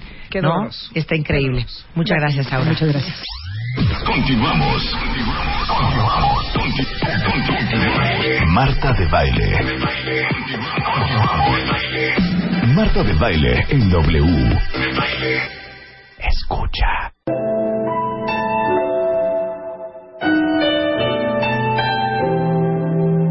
Próximamente. These are a few of my favorite things.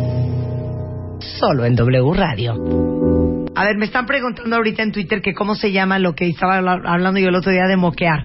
Es que para todos los que andan moqueando con un dolor de cabeza infernal, que aparte yo sé que muchos de ustedes están trabajando bajo estas condiciones, o que tienen el cuerpo súper cortado, se llama Sensibit D, de lo que estaba hablando eh, la vez pasada, que te ayuda tanto para el dolor de cabeza como el cuerpo cansado, como eh, el dolor de cabeza, y aparte dura 12 horas. Y hay tabletas, jarabe y solución infantil. Y el Sensibit D lo venden en todos lados. Este diciembre, en Revista MOA, ¿cuándo te vas a morir? Te decimos este 2015 cómo sumarle años a tu vida. La piñata no eres tú, no te rellenes. Numerología, ¿y cómo nos va a ir este año? No peleen, aprendan a negociar en pareja. Belleza sin azúcar, The Beauty Effect. Intolerancia a la tristeza, te estás mutilando con tal de estar en pareja. MOA, diciembre-enero. Más de 160 páginas de amor, dinero, neurociencia, placer, fuerza, inspiración. Una revista de Marta de Y Baile. está con nosotros, cuentavientes, esto les va a dar mucha alegría y paz.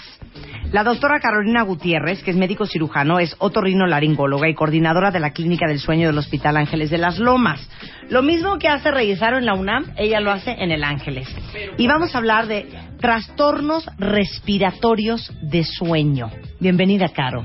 Muchas gracias por la invitación, muy amables. Mucho gusto de volver a estar aquí con ustedes. Nos encanta. A ver, eh, ¿dónde empezamos? ¿Etapas de dormir? Podemos empezar en etapas del dormir. Normalmente todo el mundo piensa que llegar a dormir es llegar a descansar y a relajarte y a desconectarte. Pero la realidad es que el sueño cumple funciones. Entonces tenemos etapas diferentes, etapas O sea, el cuerpo está chambeando. El cuerpo está chambeando mientras tú te estás desconectando de la conciencia. Ajá. No estás consciente de qué está pasando, pero el cuerpo está chambeando. Entonces empezamos por etapas superficiales de sueño, etapas profundas, y luego la etapa muy conocida esta de movimientos oculares rápidos o REM, REM. sus iniciales en inglés. Entonces, mientras estamos en las primeras etapas, esas superficiales, pues se te relajan un poco los músculos, se relaja un poco la presión Hasta arterial. Y bueno, si te, si te mueves ahora sí que de, de- de tantito de, de profundidad hasta brincas. Ahora, estos brinquitos pueden ser normales o hay algunos brinquitos que pueden ser enfermedad. Pero eso ya depende de la forma en la que se presente. Pero este es otro cantar. Luego vas haciendo este, más profunda la, la- la etapa del sueño y ahí francamente deben de bajar las cifras de la presión arterial para permitir la relajación del corazón, de las arterias, baja la frecuencia respiratoria. Estamos realmente en un estado profundo de relajación. Pero a ver, espérame. Sí. La primera parte del sueño, que es el sueño superficial, Superficial. ¿cuánto dura? Ok, esto todo son ciclos que se repiten durante la noche y el ciclo en total debe de durar alrededor de 90 minutos. Y la primera parte probablemente es la más larga, que es la del sueño superficial, y van siendo más cortas las, las etapas más profundas. O sea, si yo me duermo a las 10 de la noche, de 10 a 11 y media voy a cumplir mi primer ciclo de Tu sueño. primer ciclo de sueño. Voy a estar la mayoría del tiempo en un ciclo de sueño más superficial. superficial y poco sueño profundo. Y los siguientes ciclos van a tener más sueño profundo conforme llegamos a las horas de la madrugada. menos, este- Menos sueño superficial y más proporción de sueño profundo. ¿Y dónde entra el, el, el REM? El REM es la parte más profunda del sueño. Y ahí lo que ocurre es que estamos totalmente relajados, se liberan sustancias químicas que permiten que tu cuerpo realmente esté relajado así, de que se te cae la cabeza, francamente, pero el cerebro entra en acción, entra a trabajar. Eh, Tiene una actividad eléctrica muy similar a lo que es la actividad eléctrica del cerebro durante el día. Está organizando la información que tuviste durante el día. Tú leíste, experimentaste, sentiste, y ahora eso el cerebro lo va a acomodar en archivos. Eso es, ahí es el momento en cuando estás soñando. Estás soñando, estás además, sobre todo en forma muy importante, organizando la información y memorizando, pasando aquello que tuviste de tu memoria temporal, en la que pasó por enfrente muchas cosas, y estás desechando lo que considera el cerebro basurita. Esto no me sirve, lo echa al bote de la basura, esto me sirve, lo archivo en este archivo, esto lo asocio a tal otra información, y entonces gran parte del trabajo de aprender, de memorizar, se lleva durante este sueño REM. O sea, que es cuando tú puedes a alguien, eh, ve- ver a alguien dormido y se le están moviendo los ojos. Exacto. No lo vayan a despertar. No, es el- la mejor parte del sueño para el cerebro es esa parte precisamente. Entonces es una parte muy importante. Y esta parte es la que se afecta en muchas ocasiones por algunos de los padecimientos. Y si se nos afecta esta parte del sueño y se hace pequeña, se hace corta o se hace fragmentada, vamos a tener consecuencias al día siguiente. Fíjense, para todos los que duermen acompañados o que ven a sus hijos durmiendo, se han notado que ustedes pueden identificar que ya se quedó dormido porque empieza a respirar diferente. Claro. Porque uno no respira igual despierto que dormido. Exactamente. Cuando estamos despiertos, utilizamos, bueno, los músculos de la cara, los músculos de las alitas de la nariz, así que hacemos como conejito, los músculos del cuello, los intercostales, que son los que están entre las costillas para expander el tórax, el diafragma, el abdomen, los músculos del abdomen. Inicia la respiración cuando su- los músculos del tórax y abdomen se expanden y entonces los pulmones como que succionan, hacen presión negativa y entonces succionan a través de las vías respiratorias, succionan el aire del exterior hasta el interior de los pulmones. Cuando estamos dormidos esos músculos están descansando. Entonces la mayor parte del esfuerzo para la respiración cuando estamos dormidos es- está solamente en el diafragma, que es el músculo que separa el tórax del abdomen. Y ese es el que hace la mayor parte de la- del trabajo de generar presión negativa para succionar aire del exterior. Y entonces, si tenemos algún problema de obstrucción, va a ser mucho más notorio porque tenemos un solo músculo trabajando a favor de la respiración y todos los demás están descansados, relajados. Es lo que te iba a decir. ¿Por creando- qué dicen que una persona, porque estamos hablando, ella es otorrinolaringóloga, de los trastornos respiratorios de sueño, ¿por qué dicen que una persona que ronca o que tiene apnea no descansa igual? ¿Por qué no descansas cuando roncas? Número uno, porque la vibración que se produce va a estar golpeteando la campanilla, la garganta, las arterias carótidas, que son nuestras vecinas aquí, que corren a lo largo de la garganta, del corazón hacia el cerebro. Y todo ese golpeteo va a producir inflamación de las mucosas. Y esa inflamación que también se presenta, decíamos, en las carótidas, va a favorecer que se hagan más fácilmente placas de colesterol en las carótidas.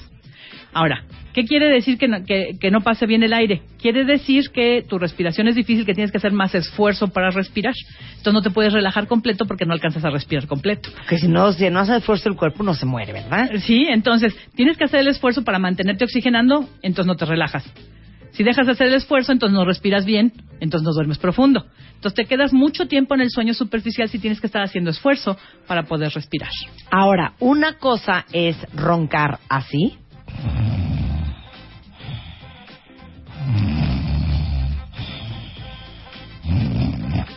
Ese es un tipo de ronquido. Y otra cosa es esto.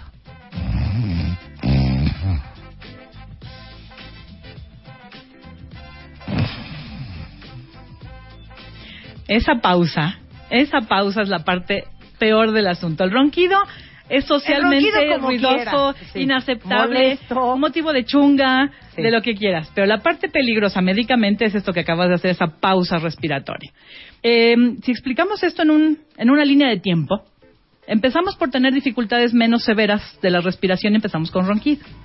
Si nuestras dificultades respiratorias se hacen más severas, podemos hacer aumento de la dificultad a la respiración y empezar a hacer apneas cuando ya de plano se bloquea por completo la respiración por pausas. Cuando haces esas pausas, eso se llama apnea de sueño, que literal, tu corazón sigue latiendo, pero no estás respirando. Exacto. Entonces, ¿qué pasa? Se empieza a bajar la oxigenación.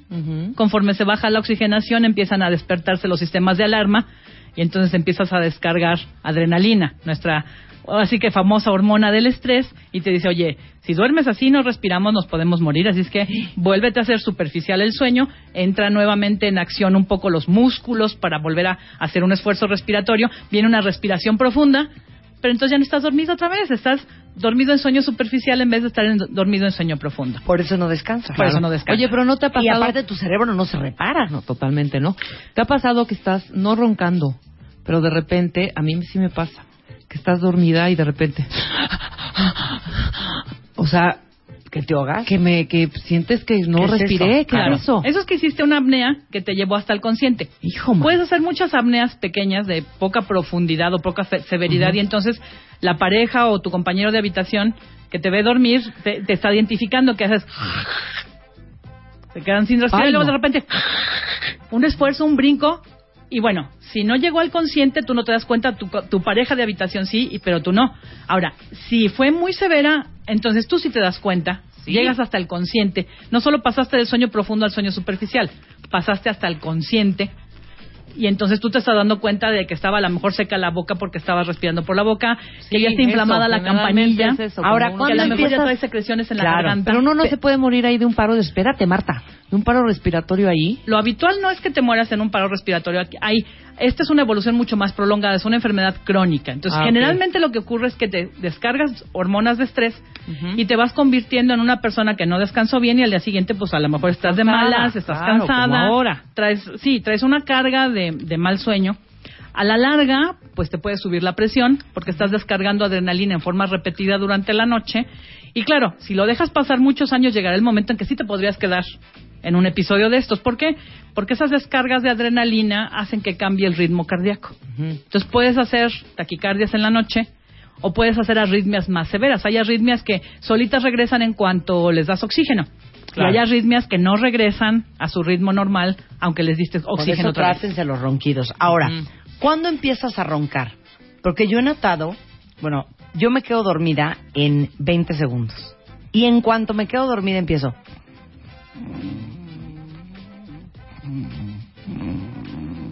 Inmediatamente. Ok, el o sea, no es a la hora y media, no es a los 40, eh, eh, inmediatamente. Ok, el primer mal dato es que te quedes dormida de inmediato. Sí, ya les dijimos ese dato. Cualquiera de ustedes, cuentavientes, que se quede dormido en los primeros cinco minutos de haberse acostado, es que tienen fatiga crónica. Sí, exacto, ¿No? exactamente. Traes una deuda de sueño que tu cerebro se cobra en cuanto entras en inactividad que puede pasar en el cine, en la sala de espera, en la junta, en cuanto eh, entras en inactividad se la cobra porque el cerebro necesita sus horas de sueño. Entonces, dormirse de inmediato es malo. Debe de haber un periodo de latencia para pasar la actividad eléctrica del cerebro de actividad a descanso y de ahí a sueño. O sea, cu- ¿cuánto, ¿en cuánto tiempo es normal que la gente se quede dormida? Neta, yo me duermo en Alrededor de 30 15 segundos. minutos. Muy, no, Alrededor de 15 minutos. Dame 15 un 20. minuto, dame un minuto y yo estoy profunda. Sí. Entonces, eso no es un, no es ser un buen dormidor o soñador, es un es una, como decías, fatiga, es una deuda de sueño que puede pasar por muchas cosas. Una de ellas es los trastornos respiratorios del sueño, hay otras enfermedades del sueño o hay estrés, hay sobrecarga de trabajo, hay cortas horas de sueño que se llaman privación de demandantes, sueño. puede Sí. ser también otra Claro, causa. Claro, no, no te dejamos en paz. Entonces hay muchas razones para tener esta deuda. Ahora, ¿cuándo empiezas a hacer ruido? En cuanto te relajas, pero también depende de qué tan obstruida está tu vía respiratoria. Hay gente que hasta que tiene el sueño profundo está realmente roncando y hay personas que están despiertas y parece que están roncando porque tienen tanta obstrucción que su respiración es ruidosa aunque no están dormidos. Ahora, otro punto importantísimo, Caro, para todos los que son súper alérgicos, es el sueño y las alergias. Sí, esta parte eh, actúa en una forma distinta, pero también nos disminuye el, el calibre de la vía respiratoria. Cuando tú tienes tu alergia, se inflama el tejido. Ahí se inflama otra parte, se inflaman generalmente los cornetes, que son los tejidos que están adentro de la nariz, se inflama la mucosa del tabique, pero claro, dependiendo de qué tan severa sea tu alergia y qué parte de, sea la, la que responde con alergia, se puede inflamar un poco la campanilla, se puede inflamar un mucho el tejido de alrededor de las anginas o la otra parte que también reacciona mucho es el tejido linfático, las adenoides y las amígdalas, o sea, las ah, anginas y las adenoides. Abro otro paréntesis. ¿Por qué roncan los niños? Ok, ahí es muy importante y estas son las dos causas principales en los niños para apnea del sueño. Crecimiento desmedido de las adenoides y las amígdalas y las alergias. La mayoría, la mayoría de los niños en forma importante, no sé, a lo mejor 80% de los niños con apnea del sueño es porque tienen grandes anginas y adenoides. Y esas pueden ser grandes porque tienes un problema infeccioso, porque se infectan con mucha frecuencia y la labor de las anginas y las adenoides es defenderte de las infecciones, entonces crecen. Se, ahora sí que se, se vuelven órganos muy usados muy grandes, pero el, des- el inconveniente es que empiezan a estorbar la vía respiratoria. Y el otro punto importante son las alergias. Entonces, tú dirías que si algún cuentaviente que esté escuchando ha notado que su hijo ronca, es una de dos. O tiene alergia o tiene un problema en las adenoides. Sí, es lo más es lo más más frecuente con mucho. Claro, la obesidad hoy en día en nuestro país está cobrando un punto importante, pero con mucho las amígdalas y adenoides es el punto más importante. Y aquí quisiera yo hacer una aclaración, porque eh, mucha gente se pregunta, ¿y si le quitamos las anginas y las adenoides, no los dejo sin defensas? No, tenemos mucho tejido, se llama anillo de Valdeyer. Tenemos otro tipo de tejido igual linfático de defensa. alrededor de las paredes de la garganta, a los lados de, de, la garganta, en la base de la lengua. Entonces hay mucho tejido que de todas maneras nos protege de las infecciones. Aquí lo que tenemos que quitar en un momento dado es la obstrucción que está generando esto. Entonces las anginas se pueden quitar por obstrucción o porque sean infecciosas. Ok. Las dos perfecto. cosas son válidas. Cerramos corchete, regresamos a los problemas de obstrucción por las alergias. Ok, en el caso de las alergias decíamos que se inflama el tejido de la vía respiratoria, pues completito, desde la nariz hasta los bronquios, ¿no? No, bueno, alguien que es alérgico, duérmase con una almohada de plumas y ahí les encargo cómo van a amanecer. Sí. De hecho, es muy chistoso y tiene que tener una explicación. Cuando tú eres alérgico y te dormiste con algún alergeno, amaneces hasta con la cara hinchada. Claro, te estás expuesto ocho horas continuas o seis horas continuas al alergeno sin siquiera retirarte un poquito, sin haber estornudado, haberte lavado la cara o haberte sonado la nariz. Entonces, alergeno que entró, alergeno que se quedó ahí por horas, ¿no? Entonces, la reacción alérgica está multiplicándose durante muchas horas. Ok. ¿Cómo afecta tu riesgo a tener otras enfermedades eh, de anestesia y cirugía al tener apnea? Cuando tú no sabes que tienes apnea, eh, en cuanto te ponen medicamento para relajarte antes de la cirugía, empiezas a bajar tu, tu porcentaje de saturación o de porcentaje de oxígeno en sangre. Entonces estás entrando en desventaja en tu oxigenación y en la oxigenación al cerebro y al corazón. Cuando ya te ponen un medicamento anestésico, el riesgo más importante es la intubación. Los pacientes que tienen apnea del sueño son pacientes que tienen una vía aérea que llamamos vía aérea difícil. La posición eh, el mentón es chiquito o la laringe es muy anterior. Anatómicamente, el paciente con apnea del sueño tiene su vía respiratoria de más difícil acceso. Por eso es que le cuesta Tiene trabajo su vía respirar. respiratoria comprometida. Comprometida, claro. sí, es una vía aérea que no tiene la, la, la ahora sí que la, la dirección del resto de las personas. Tú cuando entras a hacer una endoscopía en una persona con apnea del sueño, no alcanzas a ver desde la nariz hasta la Es garganta derechito. Es- exacto, es más tortuosa, es más irregular, tiene más sitios de obstrucción, tiene menos acceso. Entonces va a ser más difícil su oxigenación antes de la cirugía, va a ser más difícil ponerles el tubito para que respiren durante la anestesia. Cuando despiertas, son despertares más difíciles porque si los mantuviste muy oxigenados, que es lo normal, que los ten- la mantengas al noventa y tantos por ciento, al cien por ciento de oxigenación durante la cirugía, a la hora que ya los tienes sin el oxígeno, sin el tubito para que respiren, el cerebro está acostumbrado a manejar a lo mejor 80%, 70% de oxígeno en la noche. ¿Cuál es la necesidad y el apuro para respirar si tengo 100%? Entonces es más No fácil que hagan pausas de respiratorias prolongadas al despertar de una anestesia porque pues el, el- el cuerpo no tiene una necesidad inminente de respirar Vale. porque tiene más oxígeno que el de siempre. Bueno, Caro estuvo con nosotros hablando en el programa de los 25 errores médicos más comunes y estuvimos hablando de todas estas tragedias que suceden. Y entre ellas estuvimos hablando del gran error que cometen muchos pacientes, número uno en no saber y número dos en no informarle al doctor. Si ustedes no saben que tienen apnea de sueño, pues obviamente el día que los operen no le van a decir al doctor, oiga, por cierto, dígale al anestesiólogo que tengo apnea de sueño. Corte el anestesiólogo cree que está anestesiando una tráquea normal y cuál es su susto de encontrarse con un laberinto porque el señor tiene apnea de sueño. Y cortea, ahí les encargo las complicaciones al regresar, no se vayan. Continuamos. Continuamos. Marta de baile. Marta de baile en W. Escucha. Para todos los que a estas alturas, lo cual me parecería muy difícil de creer, pero puede ser que alguno de ustedes sea como yo, que todo lo planeó al 2 para las 7, no tienen vacación para diciembre, déjenme decirles que hay un lugar en Colorado que no es Aspen, que no es Telluride y que no es Vail, que se llama Beaver Creek. Y Beaver Creek es un lugar precioso que está muy cerca de Vail, que es un lugar muy muy conocido por los mexicanos. Pero Beaver Creek es un pueblito más chiquito. Este, van a ver mucho menos gente, tiene unas montañas preciosas. Es tipo como estilo europeo porque ya he tenido oportunidad de ir a Beaver Creek y este tienen ahorita muy buenos precios, muy buenos descuentos, muy buenos paquetes, ¿saben para qué? Para irse toda la familia burrón, así para irte con tus hijos, tu esposa, tú, tu hermana, para hacer un grupo o para irte tú con tu pareja en www.unitedskiclub.com. Si entran a esa página, no solamente van a encontrar todas las opciones que hay para quedarse en muy buenos hoteles a súper buenos precios en Beaver Creek en esta eh, época de invierno, pero también para otros destinos también de esquiar en este invierno. Es www.unitedskiclub.com. Ya volvemos. Marta de baile en W. Despierta. Ya volvemos. De baile. Marta de baile en W. Despierta. Estamos de regreso con nuestra queridísima doctora Carolina Gutiérrez, que es otorrinolaringóloga, y estamos hablando de los trastornos respiratorios del sueño. Y específicamente antes del corte hablábamos de la apnea de sueño. Esos roncadores que hacen pausas en la respiración y que literal dejan de respirar.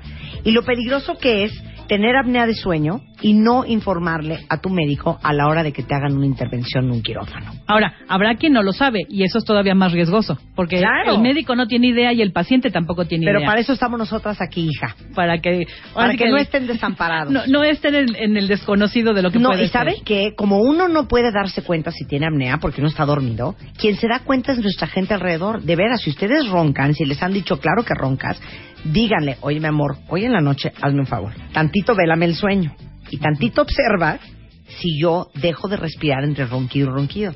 Y Claro. atiéndanse eso. Claro. Y, y fíjate que es una de las cosas curiosas que pasa en el consultorio. Te llega eh, el señor, porque además esto es más frecuente en hombres que en mujeres. Bueno, tiene una incidencia curiosa. Cuando estamos hablando de pacientes en la infancia, es más o menos igual la incidencia entre hombres y mujeres. Cuando llegamos a la pubertad, los hombres tienen mucho más incidencia de este problema que las mujeres hasta que llegamos a la menopausia. Y ahí nos volvemos a emparejar. Entonces, eh, la parte más frecuente de este padecimiento se encuentra en hombres entre los 20 y los 45, 50 años de edad. Más hombres que mujeres. Entonces te llegan al consultorio porque te mandó tu esposa. Es que mi mujer dice que parece que me ahogo. Es que mi mujer dice que ronco. Y esto nos genera a veces mucho conflicto en las parejas. Ojalá llegaran ambos juntos a la consulta, porque si te está mandando tu mujer es porque está preocupada por ti. Qué bueno que se preocupa por ti. Y eh, es importante que escuchemos lo que nos dice la pareja, porque exactamente lo que tú decías, estamos dormidos cuando padecemos la apnea, no nos damos cuenta que la padecemos, son datos indirectos. Nosotros como el paciente que sufre el, el problema, tenemos datos indirectos de lo que pasa al día siguiente, pero no presenciamos lo que pasa durante la noche. Así que el- la opinión de la pareja es muy valiosa. Muy valiosa. Vayan a la consulta con el médico acompañados de su pareja. Ahora dime una cosa, Caro. ¿Por qué uno ronca? Es porque uno, porque mucha gente dice, es que roncas porque fumas. El Pero, fumar no ayuda porque dematiza las pero mucosas que no yo te lo digo, provoca. es que así nací, así con mi garganta. Ah. no, no, pero sí, claro que podemos hacer cosas a favor. A ver. Tenemos dos factores importantes para que alguien pase de ser roncador a ser apneico. El ronquido es porque está vibrando la estructura que tiene un poco de dificultad al paso del aire. Pero para que llegues a ser apneico seguramente tienes muchos más factores. No es, no es uno, Sí. sino que se sumaron varios en los cuales a lo mejor tú tienes la opción de incidir. Como hacer ejercicio, como conservar tu peso, como seguir tu tratamiento de las alergias, como operarte tu desviación del tabique antes de que te dé más problemas, como atenderte la, info- la infección de las vías respiratorias antes de que se compliquen y se conviertan en sinusitis. Entonces, sí hay cosas que puedes hacer. No es algo que porque te lo heredaron ya te cayó el chahuiscle. Pues claro, pero a ver, roncas porque esa es la forma de tu garganta. Roncas ¿O por no? la vibración de las estructuras. Pero es que porque así en tienen las estructuras. por- en parte porque así las tienes, pero en parte si te operaron a tiempo. He aquí, vamos a entrar en un punto muy importante. Vamos a hablar de la evolución a largo plazo. Vamos a pensar que tienes 4 o 5 años de edad y tienes tus anginas muy grandotas porque te enfermabas mucho. Tus papás se preocuparon mucho en atenderte, en atenderte de las infecciones, pero nunca se percataron que esto podía influir sobre el crecimiento de tu cara. Ujú.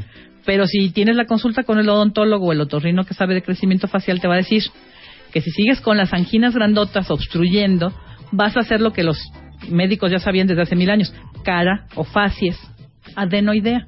¿Qué quiere decir? Que tu carita no crece igual que lo que te tocaba crecer por herencia. O sea, ¿te, cre- te crece menos? Te crece menos lo que se llama el tercio inferior de la cara. Si tú, para O que sea, tú- de la nariz para abajo. de la nariz para abajo. Yo les digo carita de pescadito. Las arcadas dentarias son angostitas. Carita de pescadito. Si la carita Sí. es más angostita, tus arcadas dentarias no crecen tanto. Y el alto del paladar es muy alto porque como no crece a lo ancho, nada más crece a lo alto. Entonces, esa carita te va a propiciar que no te quepa el tamaño de tu lengua normal o de tus anginas normales cuando crezcas más. Por Entonces, si te a operan a tiempo, cuando estás chavito, porque no, respira, no alcanzabas a respirar por tu nariz, tu carita va a crecer normal y va a ser más fácil que las estructuras de las- lo que se llaman los músculos de la, de la lengua y del paladar te quepan en una estructura de huesos faciales que crecieron normales a que se te quedó tu carita más finita, tu mentón más chiquito, tus pómulos más chiquitos y no te caben los músculos de adentro de la garganta. Por favor, ojo al Cristo con sus hijos, ¿eh? Entonces, hoy en día al ortodoncista no vamos a los 12 años como íbamos en la generación anterior.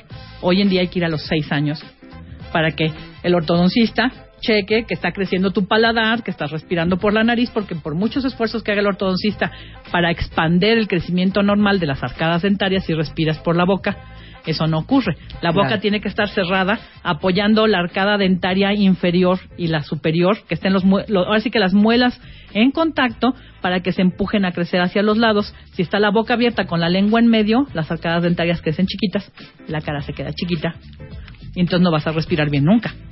Ok. El piso de la nariz es el techo de la, del- de la boca, el paladar.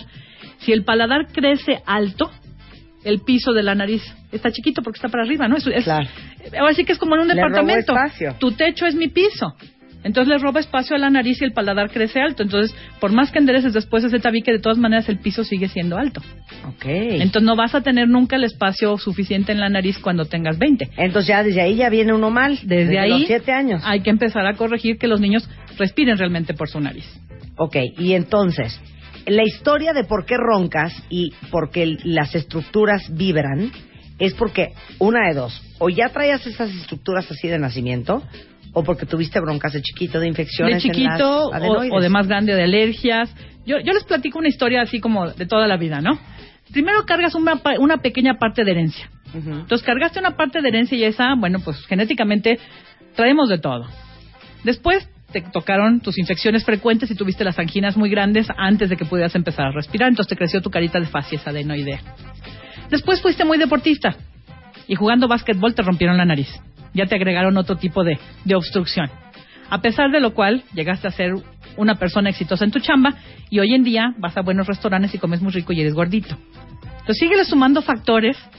Después, bueno, como comes mucho, pues tienes reflujo y eso también te hace que se inflame la garganta y que se sumen factores para dificultar la respiración. Entonces, a lo largo de la vida vas contribuyendo con más factores para que esto se vaya agravando. Ahí está la explicación. Ahora, ¿por qué hay cosas que te lo agravan? Uno, el alcohol y la borrachera. Dos, el cigarro. Ok, ahí entramos al, al segundo factor muy importante para que un ronquido se convierta en apnea del sueño. No todos los roncadores tienen apnea del sueño.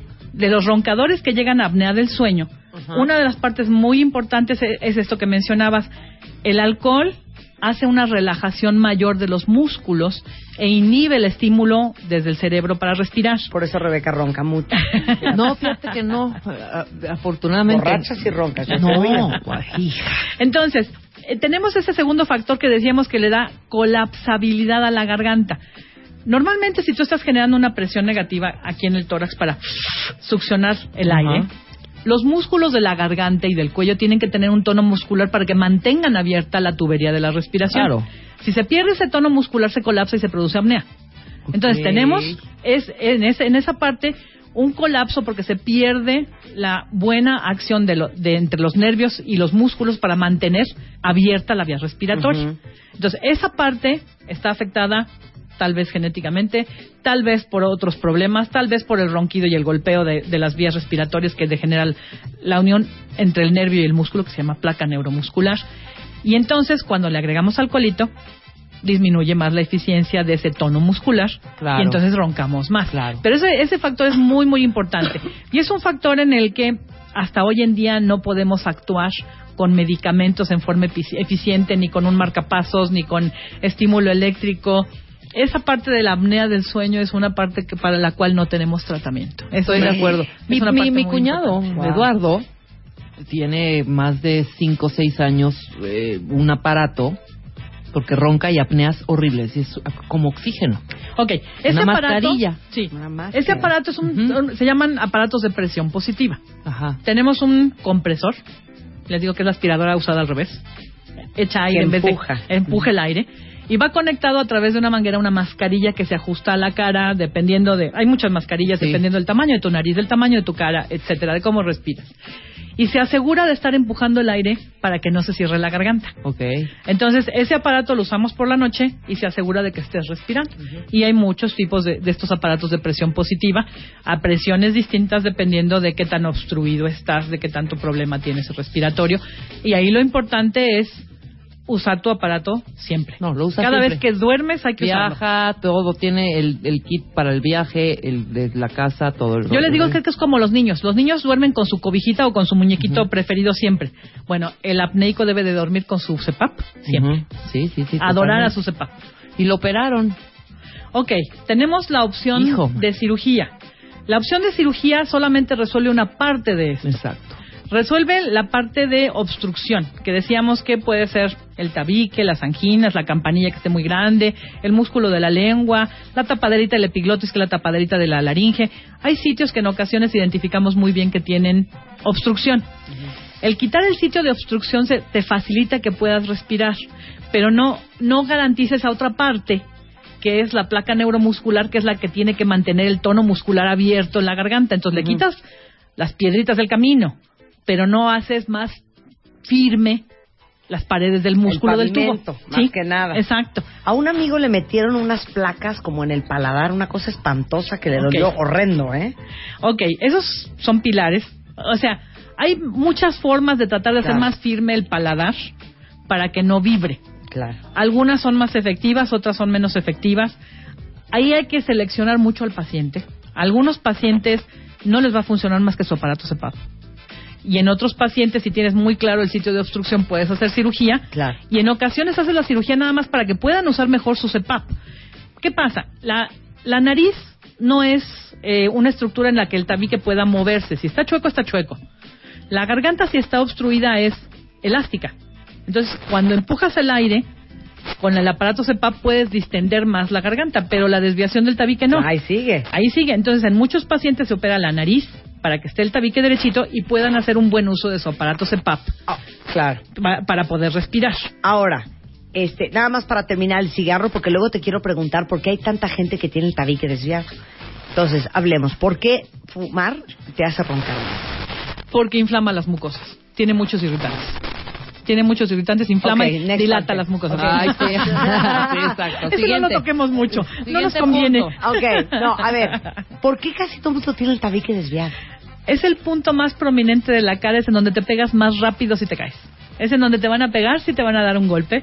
Es en donde te vas a pegar si vas de ¿Pero qué es el tabique? ¿Lo que separa una fosa nasal de la este otra? huesito, Vamos ¿no? explicando. No, ese Ah, es el ¿no? dorso nasal. El huesito que ves Ah. arriba de la nariz, ese es el dorso nasal. Ajá. El tabique es el muro que me divide en dos las Sí. fosas nasales aquí en medio.